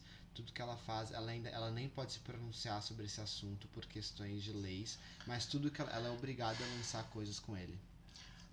Perfeito. Obrigada, gente. Vai pro banheiro. Então, depois dessa pausa para o banheiro. Antes de começar, quem fala mal dessas músicas, eu vou jogar pela janela. Estejam avisados. Pode continuar. Vitar, você tá avisado. A Selena Oh. fucking Gomez lançou dois singles, Lose You to Love Me e Look at Her Now. Ela deu uma aula de marketing em seu comeback musical. Ela lançou a balada confessional Lose You to Love Me na quarta-feira, dia 23. A música saiu com videoclipe gravado totalmente no iPhone 11. E a internet parou com essa música porque os fãs começaram a especular que ela talvez seja direcionada ao ex da Selena, que é o Justin Bieber. Talvez é ótimo. É óbvio será que, que ela é, é? direcionada. Não, Será que são é? especulações dos fãs. Ai, gente, ela fez pro Zed, na verdade, que foi um outro ex. Isso Pode ser o. o... The Weeknd. The Weeknd. Aham, sim. Aham. Não quero expor o G, mas ele escreveu assim. A música seja direcionada ao ex Justin Bieber. Tipo, a pessoa que era Justin Bieber e não é mais.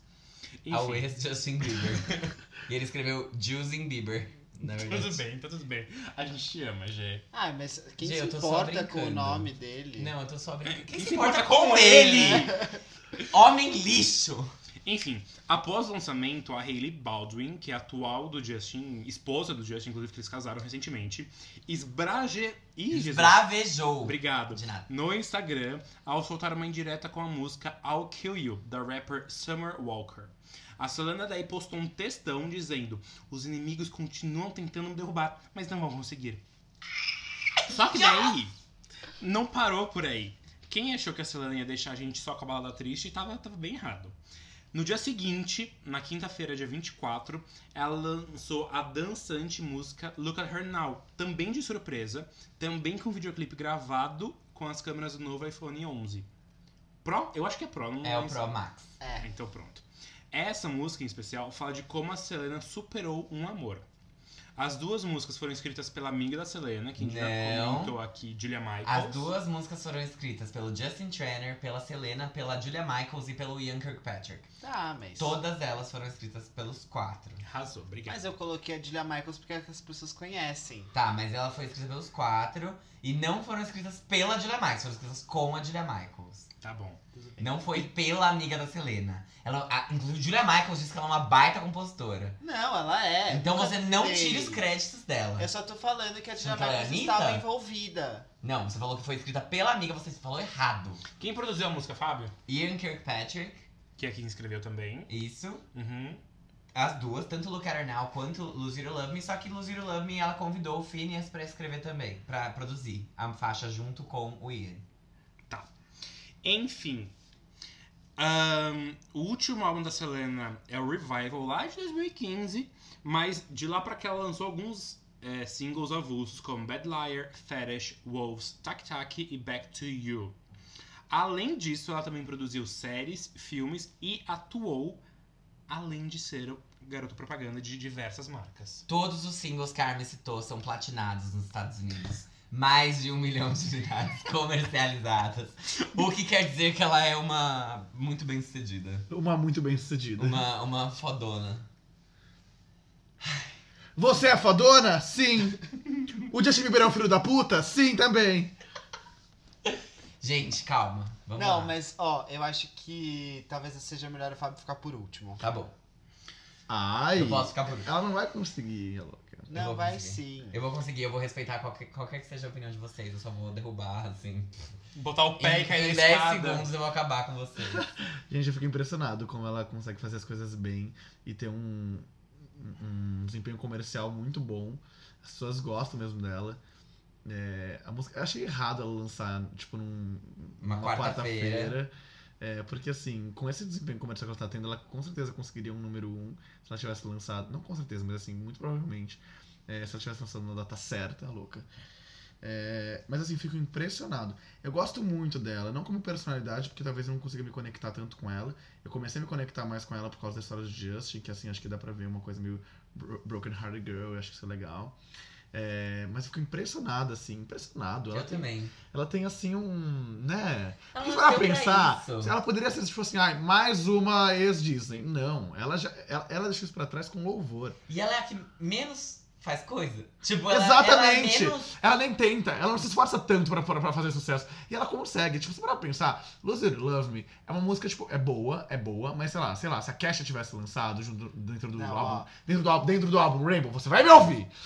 Dentro do álbum Rainbow, todo mundo cagaria pra essa música. Mas como é Selena Gomez, a- sei lá, Selena Gomez é sexy, aquela boquinha dela é muito gostosa, louca. E ela tem uma voz muito da hora. É, que é a mesma história de Thank You Next, né? Se fosse outra pessoa, não faria tanto sentido. É, que assim, eu fico impressionado, assim, eu- eu- ela tá de parabéns. Eu gosto mais de Lose It or Love Me do que Look at Her Now. Eu acho que Look at Her Now é boa, mas, sei lá, tipo, se eu vou pensar nas músicas felizes dela, tipo, é, comparar a Luca Hernal com Slowdown, por exemplo. Sei lá, não tem comparação, Slowdown é muito melhor. Então não sei. Achei um pouco brega o clipe de Luca Hernal também. Mas ok, vamos ver. Parabéns, sério, pra mim eu, já, eu, eu adoro ver pessoas fazendo sucesso e voltando e arrasando e assim, humilhando esse Justin Bieber louca. Eu tenho vários pontos a serem considerados aqui. Então você quer falar depois da Armin? Não, pode falar. É, a primeira delas é, eu não sabia o que a Selena Gomez ia fazer nesse próximo passo solo dela, sem ser de feats, porque eu acho que Bad Liar, Fetish e Back to You são três músicas que ela experimentou coisas diferentes. A, a Bad Liar é a minha música preferida da carreira da Selena Gomez. Eu amo essa música, assim, de paixão. É a minha música mais ouvida no Spotify todo, desde que foi lançada. E eu gostei muito do que ela fez. É, mesmo com pouca divulgação, Bad Liar fez um puta de um sucesso. Tipo, foi um top 20. E sem promoção. Então, tipo, imagina se ela tivesse promovido isso. Uhum. As pessoas respeitaram muito a Selena Gomez depois disso. Eu esperava que ela fizesse algo nessa linha para esse álbum, mas não foi o que ela fez. E tudo bem. Ela seguiu uma linha The Heart Wants What It Wants com essa música Lose You to Love Me. E eu, obviamente, eu amei, né? Óbvio, já era de se esperar que eu ia gostar dessa música. Só que ela deixou muito claro um fator essencial. Você pode, você pode lançar qualquer música, assim, mas o que importa é muito o, o que as pessoas associam a você como artista, como imagem pública. E a Selena Gomez, infelizmente, fez isso de uma, sabe, os males que vinham para o bem. Tipo, ela tem uma imagem muito bem construída na mídia, todo mundo sabe que o Justin Bieber foi um filho da puta com ela, e isso deu uma imagem positiva para ela, e querendo ou não, ela surfa as ondas disso, não que ela dependa disso para ter uma boa carreira, mas isso ajudou ela a alavancar. Então, todo mundo apoia ela. Ninguém, tipo, fala mal da Selena Gomez, sabe? Ah, fala sim. Não, fala, pode Mas não no falar. relacionamento com o Justin Bieber. Tipo, É, mas mas- segura aquela cabeça imensa que ela tem cabeçuda! Mas, tipo, tem uma, tem uma questão de posicionamento ali, sabe? Tipo, todo mundo stand for Selena nesse momento. Ninguém vai ficar falando mal, tipo, quando ela faz, fizer uma música sobre relacionamento. E, e isso ajudou muito ela. E tem outra coisa também. Essa mesma música sendo lançada por uma outra cantora, como Julia Michaels, não faria sentido. Pela Selena Gomez faz total sentido pelo momento de artista e carreira que ela tá. E por que Julia Michaels como artista solo é ruim? É. Sim, mas se fosse lançada por outra cantora, entendeu? Não, não faria sentido. Ariana Grande, não faria sentido. Não, nenhum. É, não faria sentido. E- E para o que a Selena construiu até agora, principalmente com o Revival, faz muito sentido, entendeu? E depois de tudo que passou, de The Weeknd e tudo mais. E essa música e essas duas músicas parecem uma boa continuação pro Revival, que foi um álbum muito, muito, muito bem sucedido. Mas a próxima a gente já não quer mais nada do tema, tá? A próxima você já pode lançar então, mas qualquer é, coisa mas é feliz. justamente isso. As duas músicas formam um conceito perfeito. Porque é, é Lose You to Love Me, que beleza, mais uma música que até algumas pessoas criticaram, tipo, porra, de novo falando sobre o Justin. E aí depois vem Lucas Mas- Hernal, que vem pra Quem disse que é complementar. pro Justin? Mas quando ela falou sobre o Justin? O Revival. Amiga, qual? Good for. Não, The Heart, The Heart Wants What Não é do. Revival. Não é do Revival, é do For You. Justamente, é uma música. Eu sei, mas as pessoas reclamaram. Ah, sim, mas gente, fazer o quê? Ela não, só deu a bucetinha dela pra Eu não tô falando que você tem que concordar ou não. As pessoas falaram isso Não, mas eu tô, eu, tô defendendo, dizendo que não, que as Sim. pessoas são burras que falaram isso, entendeu? Isso- Porque não conhecem. Olha o presidente que a gente tem, já tá mais que provado que as pessoas são burras. E aí, Lucas Hernal veio pra acabar com tudo isso e mostrar o conceito. E, e foi demais, assim. Eu senti uma vibe meio do Alipa em Lucas Hernal, assim. Sabe? Gostei. E eu gostei do clipe. Diferente de você, eu achei o clipe demais. O Ian Kirkpatrick, vai, ele produziu a nova da Dua Lipa também, então talvez elas tenham semelhanças. Achei, achei chique. A Selena Gomez é, é, é- Ela é sexy, ela é perfeita. Ela, ela, é com, ela faz muito com pouco. O cabelo dessa filha da puta, Pantene! É um patrimônio cultural. Gente, é sério, aquele cabelo. é- ela é tipo a Marina Rui Barbosa que falaram: você precisa pintar o cabelo de preto. Ai, não vou, gente, eu tenho um patrocínio com uma marca. Ah, então a gente vai te matar na novela, você vai virar um fantasma. Tipo, você lembra dessa tour? Eu odeio ela por causa disso. Eu lembro, ela não quis raspar o cabelo ou pintar ele de preto, alguma coisa assim. E aí a Raspar, Selena. Porque ela tava com. Ah, você tá falando da Selena ou da Marina? Não, da Marina. Ela, ela tinha que raspar porque ela tinha câncer. É, e aí ela não quis raspar. Daí mataram E ela. mataram ela na novela. Eu adoro essa E a coisa. Selena Gomes, ela ela, a obrigação dela é fazer o mesmo. É falar, eu não vou cortar. Porque é lindo. Porque é perfeito. Porque é uma das sete maravilhas do mundo moderno. No lugar de alguma outra que é mais feia do que o cabelo da Selena Gomez. Mas enfim. É... Já acabou? Já. Já acabou, Jéssica? É. Ai. Eu acho que o, o que o Jean falou dessa questão de personalidade tem muito. Tem um. é, por exemplo, comparativo. Taylor. Todas as polêmicas que envolveram a Taylor, é, algumas, querendo ou não, ela acabou sendo machucada, a imagem da Taylor. Tudo bem, a Taylor ainda faz muito sucesso e tudo mais, blá blá blá. Mas tem gente que tem muito bode da Taylor por conta de tudo que aconteceu. Com a Selena, é, tem gente que não gosta da Selena, mas assim, é uma minoria, bem minoria. Tudo que aconteceu com ela só agregou. E eu acho que a Selena tem um fator que é muito difícil de se ver como personalidade hoje em dia, que ela é muito humana. A Selena, ela é, ela é atingível, ela é gente como é gente, ela sofre o que a gente sofre. E a, a gente consegue se conectar com a Selena como a gente consegue se conectar com pouquíssimos artistas hoje em dia. Você acha isso? Eu acho ela um pouco. Ela se mostra. Apesar dela ser uma grande blogueira, ela se mostra pouco. Ela se Tipo, mostra pouco. Ela, ela é muito reservada. Ela é diferente da Demi Lovato que sai por aí falando sobre qualquer polêmica. RIP Prince! A Selena, ela, ela, é, ela é fina, ela tem bom gosto. Gente, a Selena é. Ela consegue mostrar ela de uma maneira totalmente diferente, eu acho. Sim. Mas sei lá, eu sinto que a Selena Gomez ela não tem nada demais, sabe? Eu acho que é, é por isso que eu. Eu, eu amo ela. O, Porque fa- ela. o fator X é que ela é gente como a gente. É. Tipo, sei lá, a Demi Lovato tem uma puta voz, a, a Ariana tem uma puta voz. Mano, a Selena. E, e, tipo, até como imagem, assim. É, tipo, entendeu? ela é. Ela é. Tipo, tá a. Miley, a Miley é safada, sabe? She's nasty. É, realmente, tem- né? Não tem uma coisa tipo assim que chama ela não tem atenção já de cara, azul. né? Ela não tem Ai, que horror. Não tem. Não, mas ela, tipo. Não, ela é sexy. Não, a Mas- gente é tá assim, falando que ela não. ela- amigo. Mas ela é sexy do jeito dela, ela não é sexy Ela- dos padrões. Ela se construiu. A Selena, a Selena, tipo, pavement, sabe? Tipo, ela, Pave the way. é, ela se construiu pra give chegar até ali. E ela tem todos os méritos, tipo, possíveis. Porque assim, com- quando ela lançou Hands to Myself, ela, tipo. This- tipo, isso é ser sexy. This- E não era magérrima. E, ai, sabe, eu adoro aquela mulher. Então.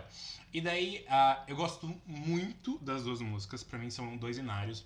Lose It to Love Me, aquele corinho que ela bota no segundo refrão, menina. Two months to replace this. Olha, até me, me- vou me, me aprumar aqui na minha postura. Gente, o clipe é lindo, né? É. E é, é muito básico. Foi gravado com iPhone. Alô? eu, eu vou chegar nesse ponto que eu quero comentar. E. E Look at Her Now foi uma música que nas primeiras vezes, tipo, ok, mas depois me dá uma vontade de dançar aquela música. Now, yeah. Juro, tipo, é, ela trouxe os dois opostos. As duas músicas, querendo ou não, são. é, é, as, as duas contam a história. She então, went tipo. from sad bitch to bad bitch in one day. Exatamente, é bem isso, porque, tipo, at- é, or Love Me, ela tá tipo. Eu tive que te perder pra me amar, que é literalmente a tradução do nome da música. E é linda, e é triste, é tipo, agora eu me amo. E aí, look at her now, ela tá tipo, olha pra ela agora. Essa é a explicação da Army. é. E daí é tipo fast forward daqui a alguns anos e olha onde ela chegou. E eu acho que o, o momento que ela tá hoje é muito mais Look at Her Now do que Lose or Love Me. Ah, esperamos que sim, amiga. Sim. Marília Mendonça supera Play Softly in the Background.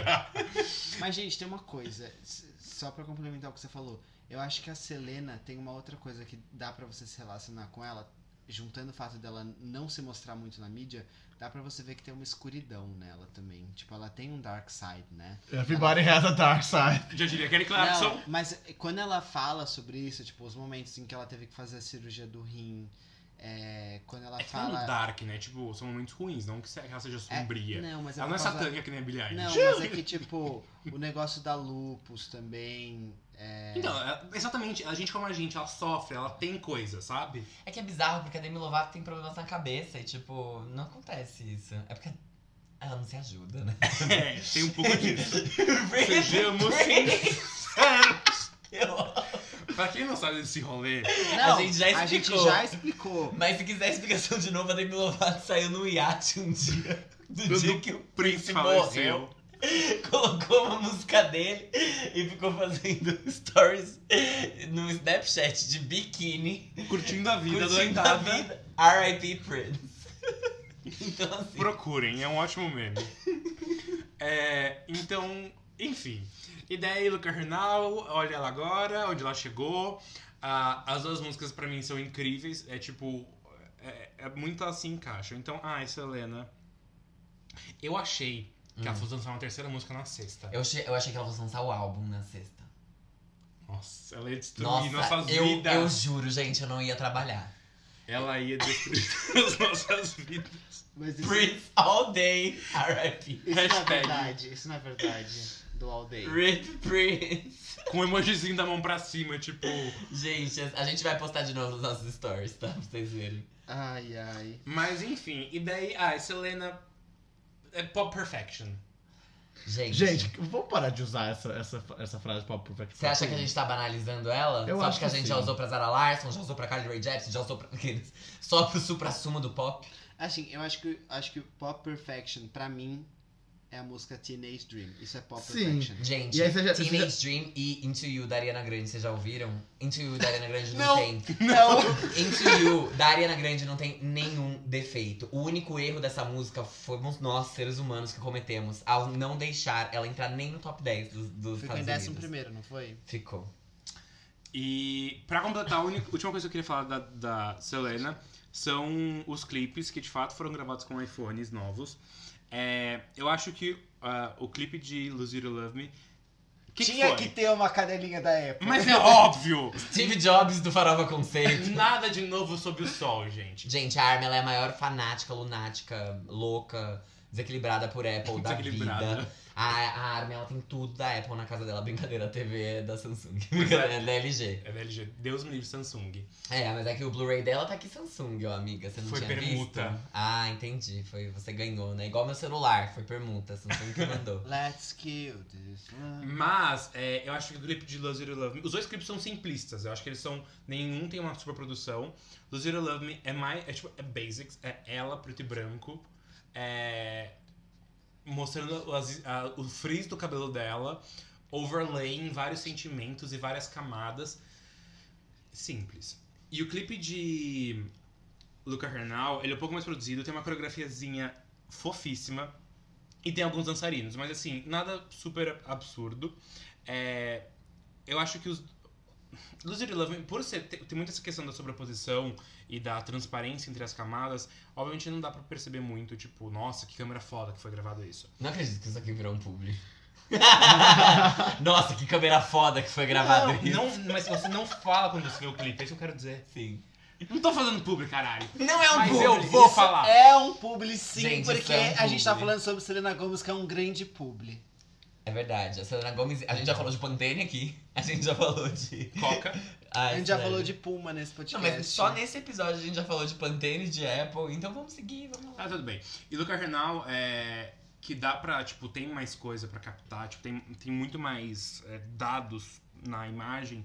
É, eu acho que o único defeito é quando ela pega a câmera, tipo, o celular e fica fazendo selfie, sabe? Aqueles trechinhos de selfie. Sei. E eu fiquei tipo, ai amiga, não faz isso. Ah, eu gostei. Nossa, só porque ela é cabeçuda? Não, não por causa dela, é porque realmente a, a câmera do iPhone de selfie não é a melhor comparada à câmera traseira, isso todos nós sabemos. É. Mas, tipo, se ela não tivesse feito isso. Bitar, para de fazer strip da minha sala. Se ela não tivesse feito isso, ia ser tipo, nossa, que incrível, realmente eu não ia distingo que era um celular que tava gravando, mas ela fez e eu fiquei, ah, realmente. Ela, sem ao menos pisar numa faculdade publicitária de publicidade. Não. Ela, sem ao menos pisar em uma faculdade de publicidade, já é a maior publicitária do mundo. Do mundo. Gente, a Selena Gomes é a maior publicitária do Ela fez a maior ação de branded content que poderia existir na face Porque da Terra. Choras SPM. Ela fez um product placement sem ao menos colocar o produto. É verdade. She is the mother. I never had. Mas eu acho que os dois clipes, por serem meio simplistas assim, eu acho que eles foram meio de uma hora. Tipo, ai, ela vai lançar, vamos tentar fazer alguma coisa? Acho que não. Eu acho que sim. Eu acho que, na verdade, o contrato do publi já estava assinado há um- há um tempo e aí eles tiveram que pensar em como fazer isso ficar bom sendo gravado numa câmera de iPhone e era isso que tinha que fazer. Porque se fosse fazer qualquer outra coisa, já ia ficar forçado. É, bom. Posso ir? Pode. Can I? Ok. Como é que é? Pareceu que a gente falando é, hello? É, Hey Charlie. Hey, Good morning, angels. Good morning, Charlie. Ta, ta. Question, tell me what you think about. Ok. Gente, eu quase infartei. A gente sabe. Eu quase infartei. Eu não sei se vocês estão sabendo, mas assim, minha semana foi muito boa. Muito difícil no trabalho, mas muito boa na vida pessoal, porque a Army simplesmente comprou o show da Taylor Swift na pré-venda. Eu acordei na segunda-feira com essa notícia, tipo, perfeita. Não, Na- na, na terça. terça-feira eu acordei Gente, com essa notícia Eu incrível. sofri sozinho, tipo, eu nem tinha C6 assim. Eu consegui. Ah, eu não vou nem ficar me expondo aqui. Mas eu tenho minhas fontes, no caso, a própria venda da Taylor Swift. Algum fã louco botou o link de pré-venda lá pra quem era do fã clube. E eu só entrei na fila e consegui comprar ingresso. Foi tipo easy. Gente, ele comprou, eu acordei na terça com o ingresso pra Taylor Swift. Eu vou, eu vou ao show. Todas nós Todos vamos ao nós, show. fora Conceitos era em peso. lá. Então, assim, já fiquem sabendo, o Lover Tour será coberta por Farofa A Conceito. gente vai convidados, na verdade, né, gente? É sim, é. é sim. Exato, Aham. esse link foi- você acha que veio da onde? Esse link foi, na Veio verdade. direto da Taylor Nation, da fonte, enfim. Exatamente. E aí, na quarta-feira, a Selena Gomez lançou esse tiro na. Gente, No seu cu! Foi direto pelo meu cu. vídeo. Foi. Me atravessou. e eu fiquei em coma por 20 dias. Brincadeira. Não, mas assim, juro, foi. Foi tudo que eu. Sabe? Tipo, pensa numa, numa coisa que. Caralho, essa filha da puta. Eu precisava de uma música dessa, entendeu? Porque foi. Eu não quero me expor aqui, mas foda-se. Gostei muito dessa música. Muito mesmo, assim. Eu acho que a letra é muito real. É muito verdadeiro, porque a Selena Gomez colocar que ela odiou alguém em uma música é porque ela precisava colocar que ela odiou alguém, porque ela realmente odiou a pessoa a qual ela está falando. Porque a única parte da música que eu não consigo me relacionar é a parte, tipo, do ódio. E. Porque eu não, nunca odiei, mas ela. Eu achei isso lindo, eu achei que a produção dessa faixa tá incrível. Falando de Lose You Love Me, né? Óbvio. Porque o Ian Kirkpatrick, ele é muito foda. O Phineas é muito bom. Mas é muito bom. E, e, tipo, o coral que tem no refrão é muito foda. A letra é muito, muito, muito bem escrita. Tudo ali tá no lugar certo e, e, e é perfeito. Eu acho lindo como ela consegue passar toda a emoção da música. Eu acho que os vocais dela estão maravilhosos, apesar de, tipo, não serem vocais extremamente fortes, de não serem coisas, tipo. Sabe? Tipo, não é nada. Não é a Adele que tá cantando. E ainda assim você sente a emoção. Tipo, que bizarro. Quem mais faz isso? Várias pessoas devem fazer. Mas ninguém faz isso como Selena Gomez faz isso. E eu acho que esse é um grande trunfo que ela tem, assim, porque ela consegue cantar músicas felizes, músicas tristes, e ela passa a emoção da música muito bem pela voz dela, que é uma voz que, gente, pelo amor de Deus, ela canta em duas oitavas, sabe? Tipo, não é nada demais. Então, achei foda, achei que a música tá muito boa. E eu acho que se fosse outra pessoa fazendo, cantando aqueles vocais, não ficaria daquele jeito também, não seria a mesma coisa. Ela, ela deu tudo que a música precisava. Parabéns. Outro ponto que eu quero comentar sobre Lose You to Love Me é o clipe, porque eu simplesmente amei aquele clipe. Eu amei aquele clipe.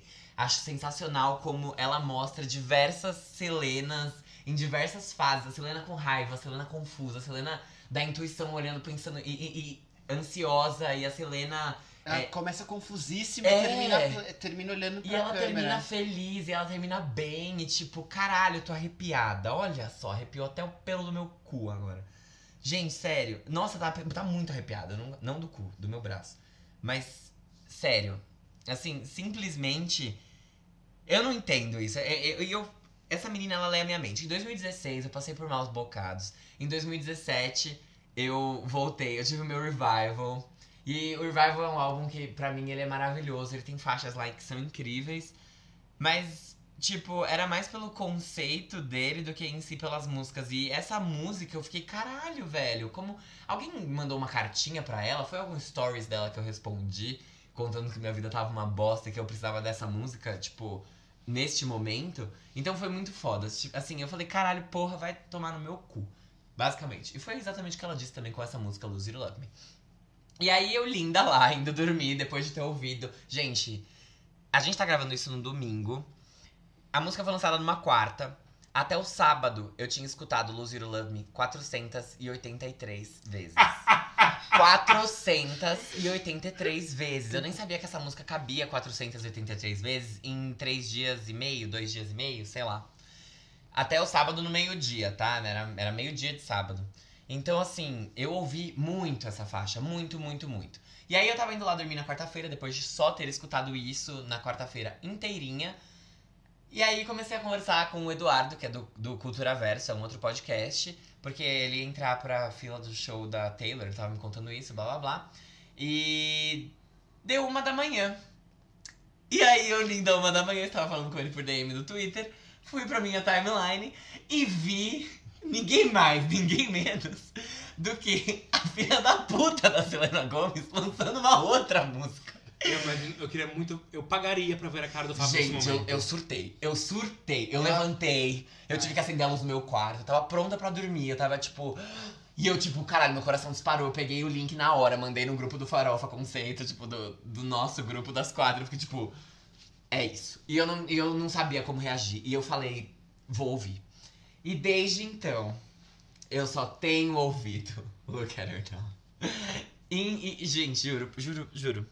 Look at Her Now, sério. Primeiro assim, Lose or Love Me já tem, já falei que a produção é muito boa, que é uma música muito foda. Look at Her Now, a produção dessa faixa tá simplesmente perfeita. É, é, é, Não, é perfeita. É perfeita. Eu, eu tô. Eu fiquei em choque. A letra muito bem escrita. E eu acho foda, porque é uma música pra você rebolar o seu cu e ficar, tipo, feeling myself. E tem uma letra foda. Tipo, ela escreveu uma letra muito boa. Ela, Justin Tranner, Julia Michaels e Ian Kirkpatrick. Mas a letra é muito boa. Então, tipo, mesmo numa música que é uma farofa. Primeiro que é uma farofa muito foda. Tipo, os vocais dela no último refrão, gente. Aquilo é perfeito. As harmonias que colocaram ali são perfeitas. As pessoas que estão produzindo os vocais dela estão mandando muito bem. O clipe, não tenho muito o que comentar. Eu acho que vocês já falaram por mim. Mas, caralho, essa música é muito boa. E são duas músicas que são contrastantes. Eu amo as duas. Eu, olha, Brito, por mim, sinceramente, as duas podem vir. Porque Ai, sério, é, é maravilhoso. Quando ela fala She knows she'll find love only if she wants, eu acho incrível. Tipo, é, é, é o hino da autossuficiência consciente de que a gente não precisa sempre estar sozinho pra gente se amar. A gente pode se permitir encontrar outras pessoas e seguir sendo foda. Então eu acho, tipo, Selena. Eu não tenho o que falar, gente. Eu não sei, eu não sei. Eu fiquei guardando. Eu não falei nada nas minhas redes sociais sobre as músicas dela. Eu fiquei quieta todo esse tempo, porque eu queria guardar pra cá. E eu simplesmente tô um turbilhão de emoções. Eu não sei falar, eu só sei sentir. Eu não sei expressar o que eu tô sentindo agora. Mas é assim, eu tô me sentindo contemplado. Pensa, tipo, o universo olhou pra mim e falou: Sua vida tá um lixo. Deixa eu te dar dois presentinhos aqui. E eram os dois presentinhos que eu precisava. Tudo bem, não é uma casa própria, não é um carro. mas, gente, sério, tipo. Eu me senti assim com Tell Me You Love Me. Me fez muito bem, assim, pro meu, pra minha alma, pro meu espírito, pro meu. Pro meu estado de espírito mesmo, pra minha autoestima, ter essas duas, as duas músicas. Tanto a música da Fossa, do Poço, e tipo. Quanto a música do Revival. Quanto a música do Revival. E é muito foda, assim, que eu tô. Ai, eu tô muito feliz. E eu amo, eu amo você, Selena Gomes. Posso, Obrigado. posso só fazer mais um comentário que eu tinha esquecido de falar? Pode. Ah, em termos de charts, aparentemente, or Love Me tá indo melhor, certo? Sim. É, e eu acho muito engraçado que são poucos artistas que conseguem fazer. Outra, outra coisa que, agregando a Selena, conseguem fazer músicas tristes hitar. É verdade. Ela consegue fazer isso. Nossa, sim. Porque Sim. ao- o, o- me corrijam se eu estiver errado, porque não- minha memória falhou, talvez. Mas o último grande hit triste foi Hello. Foi. Triste, balada, assim, número um foi Hello. Say Something com a Cristina foi antes? Foi antes. Foi. Foi, antes de Hello, foi em 2013 ou 2014 e ficou em quarto lugar. Foi bem também, foi muito Não, bem. Sam Smith com.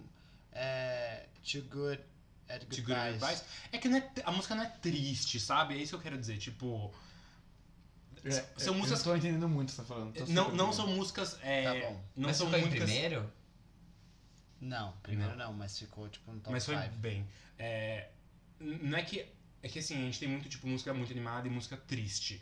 É, acho que Too Good at mais É tipo um mid-tempo. Sim. É, eu tô falando de, tipo, música que realmente, assim, sabe? O Tipo, pianão. Exato. E, tipo, vocais, sentimento, sabe? É isso que tá importando ali. Selena. Eu me arranhei aqui. Gente, sério, quando eu ouvi os vocais dela em Lose It or Love Me, eu falei, nossa, a voz dela tá diferente. Será que ela tá fumando? E Não, simplesmente ser um depois eu senti, eu falei, gente, perfeita, perfeita. Gente, eu tenho um ponto. Deve ser um autotune. Tony, ela não precisa. Brincadeira. Mas tudo bem, não tem problema. Fica quieto. Jean. Para de falar mal das pessoas depois falar Eu que não não tô precisa usar. falando mal. Ó, Vai, o que, que você quer falar, Gê? O que eu quero falar é, Bad Liar devia, deveria ter sido indicada a Grammys e ter ganhado vários. E eu queria saber, assim, porque a, a Selena é a única das três que ainda não teve indicação de pra Grammy. E eu acho que, tipo, simplesmente essas músicas, deve, alguma delas deve ser indicada, alguma coisa do álbum novo deve ser sim. Apesar de do Bitar achar que não, tipo, em- graças a Deus ele não é o dono da razão. Porque as pessoas têm que parar de enxergar louca! as Tô três. quieto aqui. Não, é verdade. As pessoas têm que parar de enxergar, enxergar as três como produtos adolescentes e coisa, e tipo, sim como artistas que de fato elas são. E eu acho que a Selena sim merece a indicação dela. É, foi injustiçada por Bad Liar e agora, pra alguma coisa desse álbum novo, ela tem que ser. Nossa, eu não consigo imaginar isso acontecendo, eu imagino, sabia? Porque a Julia Michaels foi indicada por Issues. E Lose You to Love Me tem uma letra muito boa.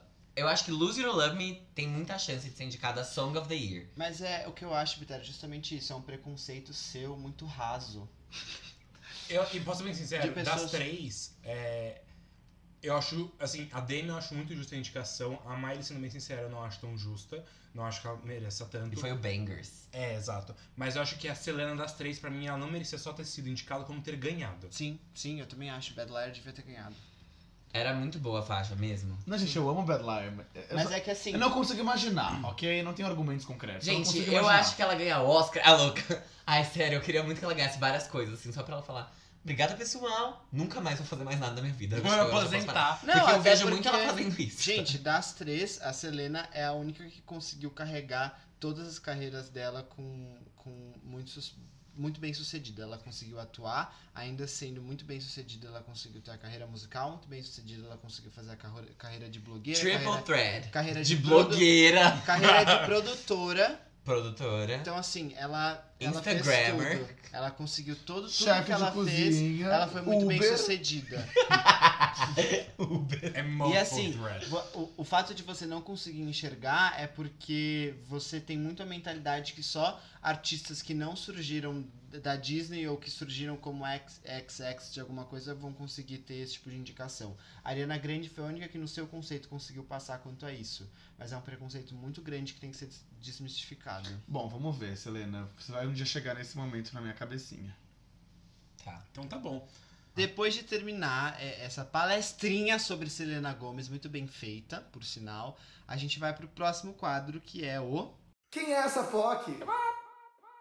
O Quem é essa POC é um quadro que a gente fala sobre artistas que estão aí surgindo, ou então que surgiram há bastante tempo, mas você ainda não conhece. E dessa vez a gente vai falar realmente sobre POCs, sobre artistas nacionais LGBTQ. E a gente vai falar sobre dois. É sobre a Mia Bad Girl e Cyber Kills, que não dá pra falar sobre um sem falar sobre o outro, sabe? São carreiras de pessoas que estão muito juntas. Sério? Sim, Tá. Não muito juntas, mas são tão juntas. Tá, eu achava que dava pra separar. Não dá pra separar, sempre dá. Tá bom, mas eles lançaram uma música, né? Sim, não só uma, eles produziram. Enfim. Não, eu sei, um mas casal eu tô incrível. falando do feat. Vai, Sempre vamos dá lá. pra separar. Sempre dá pra separar, dá pra você viver sozinho, sempre. Mia Bad Girl, uma drag queen paulistana que já era conhecida na noite de São Paulo por ser estilista e DJ. É, ela faz atualmente um som tecnobrega, é, PC Music, É muito bom. E posso falar que tem um pouquinho de funk? Pode. porque eu acho que tem. E ao mesmo tempo ela tem uma linguagem assim muito urbana nos clipes dela, tipo, ela, ela, ela é bem urban. Ela é muito influenciada pela PC Music, como eu disse, e pela Charlie XX. E a Mia diz que ao mesmo tempo que ela é alternativa, ela é muito farofa. E isso também faz muito sentido, porque tem muito a ver com o que é PC Music e o que é Charlie XX. Na infância, a Mia, como garoto, né, era cantora gospel e ela lançou o primeiro single dela, que se chama Na Batida, em novembro de 2017. Foi um, um hit, assim, no mundo LGBT. Depois regravado por Anitta, no seu segundo álbum de estúdio. Isso é mentira. É, mentira. Já acumulando mais de 500 mil reproduções no Spotify. E em 2018 ela lançou ainda os singles Replay e Evaporar, todos bem com essa identidade meio tecnobrega. E então, no começo de 2019, em fevereiro, ela lançou o primeiro EP dela, que se chama Mia. E foi um processo de produção bem caseiro, com algumas gravações sendo realizadas no Itaim Paulista, que é o bairro da Zona Leste de São Paulo em que ela mora. É, ela também fez uma versão do hit Tecnobrega Não Desliga o Telefone, da banda Deja Vu. E é uma música bem engraçada e bem legal, então ouçam. E infelizmente nenhuma, nenhuma faixa desse EP teve videoclipe. Uma coisa legal de falar também é que a Mia é muito amiga da Pablo, elas são amigas pessoais, e as duas cantaram juntas na parada LGBT de São Paulo. Nossa, eu dei expressão amigas pessoais, sabia? Desse, desse ano? É. Que legal. E em junho desse ano ela lançou o single Amor Fajuto em parceria com os produtores Cyber Kills. Não é a primeira parceria deles, porque eles também produziram a música Não Desliga o Telefone, um remix pro álbum, pro EP Mia. É, essas duas músicas são bem tecnobrega, bem PC Music.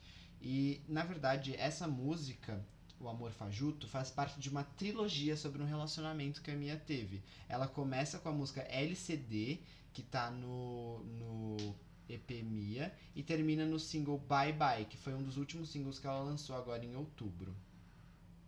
É, todas essas músicas que eu falei da trilogia, que são LCD, Amor Fajuto e Bye Bye, devem estar presentes no primeiro álbum da Mia, que vai ser lançado em 2020.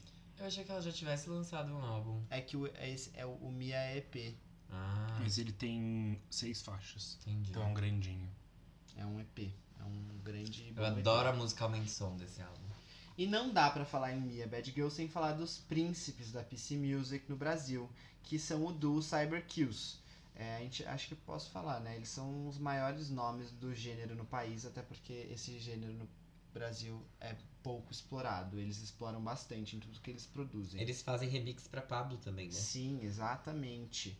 É, eles, eles são formados pelo produtor paraibano Gabriel Diniz e o paulista Rodrigo Oliveira. Eles ganharam notoriedade nas plataformas depois de, de fazer Fazerem.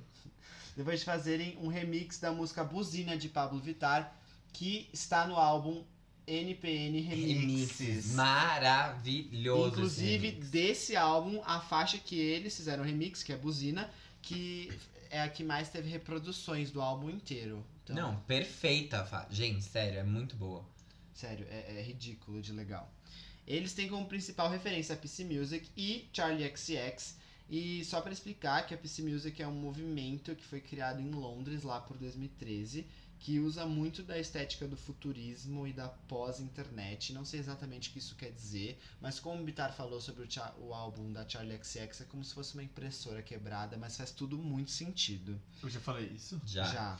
É, pós-internet é porque são sons que vieram com o advento da internet. Ah, Advento. advento. Uma palavra que você usava muito na redação do Enem, né? Sim. Eu nunca usei essa Eu palavra. Acho que é usava. por isso que eu fui mal na redação do Enem. Ai, no 780.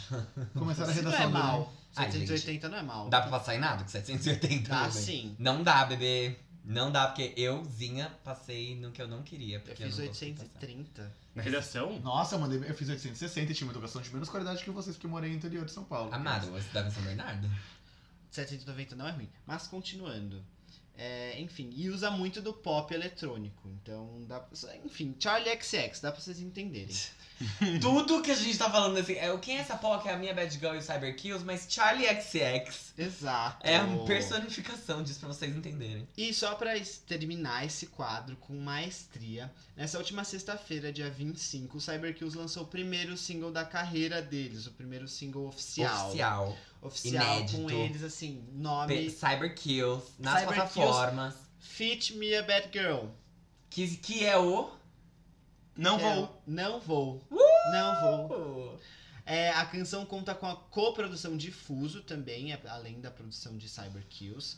E participação da drag queen Mia Bad Girl. É uma música muito legal. Eu fiquei ouvindo ela em looping, assim, é, tem três músicas. Amo o Fuso. Eu adoro. Eu ouço as coisas deles no SoundCloud. E eu adoro a música. A música que eu gosto da minha Bad Girl, que é Aumenta o Som, foi ele que produziu. Então eu acho tudo. Ai, é demais, sério. E essa música tá, tá, tá demais, tá engraçada, tá dançante. Tem tudo pra conquistar as pistas gays de São Paulo e do Brasil todo, espero. Porque todos os envolvidos nisso merecem. E um detalhe interessante é que os dois é, o Rodrigo e o Gabriel, eles moram em estados diferentes. Então eles Então, como é que produzem... eles produzem? Exato. Pelo PC. Ah, Por isso que é PC Music. Faz o gemido.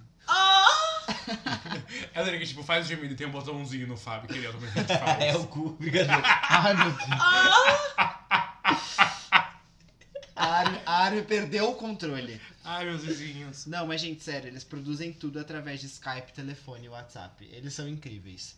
E esses são os nossos quem és da semana. Ouçam eles porque eles estão vivos e fazendo músicas no Brasil e isso é forte demais. Fantástico. Fantástico. Perfeitos. Podemos encerrar então o programa? Podemos encerrar. Posso fazer uma, uma pergunta? Pode. Vocês acham na música Lose You to Love Me que ela, quando tem o, o back no. Na verdade, ela no refrão, que ela fala To love, love.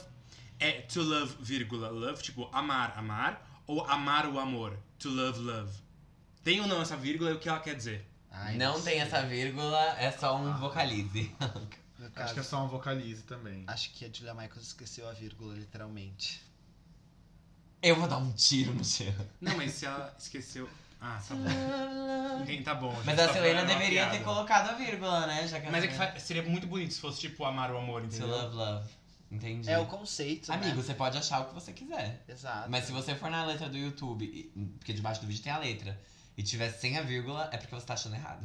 O que que é To isso? love, love, yeah. To love, love. You've got Na- a fetish for Apple Music tem vírgula. I hate it. Oh. I needed to lose you to love me. Push you out and you come right back. Então é isso, amigas. Nos vemos semana que vem, no episódio 42. With my feelings on But who's counting? I'm not. I Gente, guess I'm a bad liar. Por favor, indiquem esse, esse episódio pras pessoas. Eu sei que ele tem duas horas, mas não importa. A gente precisa irritar com esse episódio. Alô, Selena Gomes, ela tá aqui pra isso, pra ajudar a gente. Pra ajudar a gente, Pra ajudar a exato. gente. Ela Porque mandou... ela é gente como a gente. Gente, a Selena é perfeita. Eu queria muito dar um abraço nela. É que ela é, ela, é, ela é realmente perfeita. Eu não me sinto perfeita. Ninguém é, ela só não tem um ela. rim. Não, ela- e ela tem um. Eu tenho certeza que ela tem um dark side ali, alguma coisa que. Well, everybody has a dark side. Cracuda. Brincadeira. É, Você né? lembra que tinha uma, uma teoria de que a Selena Gomes, ela, na verdade, ela não tinha lupus, ela só era extremamente viciada em drogas pesadas. E, tipo, ela falava que. Enfim. Essa teoria existe sim, e existe não uma teoria, mas um fato de que o show do The Weeknd atrasou no Lollapalooza porque a Selena Gomez travou no camarim antes do The Weeknd entrar, e aí ele ficou ajudando ela porque ela tava cheirando e ela travou. Cheirando cocaína? Ui. Enfim. Então tá bom. Agora com, a- com, esse, com esse encerramento da TV Fuxico. Ô, louco. Aécio, corre aqui! Gente. Tchau! Tchau! Tchau, tchau, tchau. tchau, tchau. Tchau, I needed to Tchau, tchau, tchau, tchau. Tchau, gente. Kisses.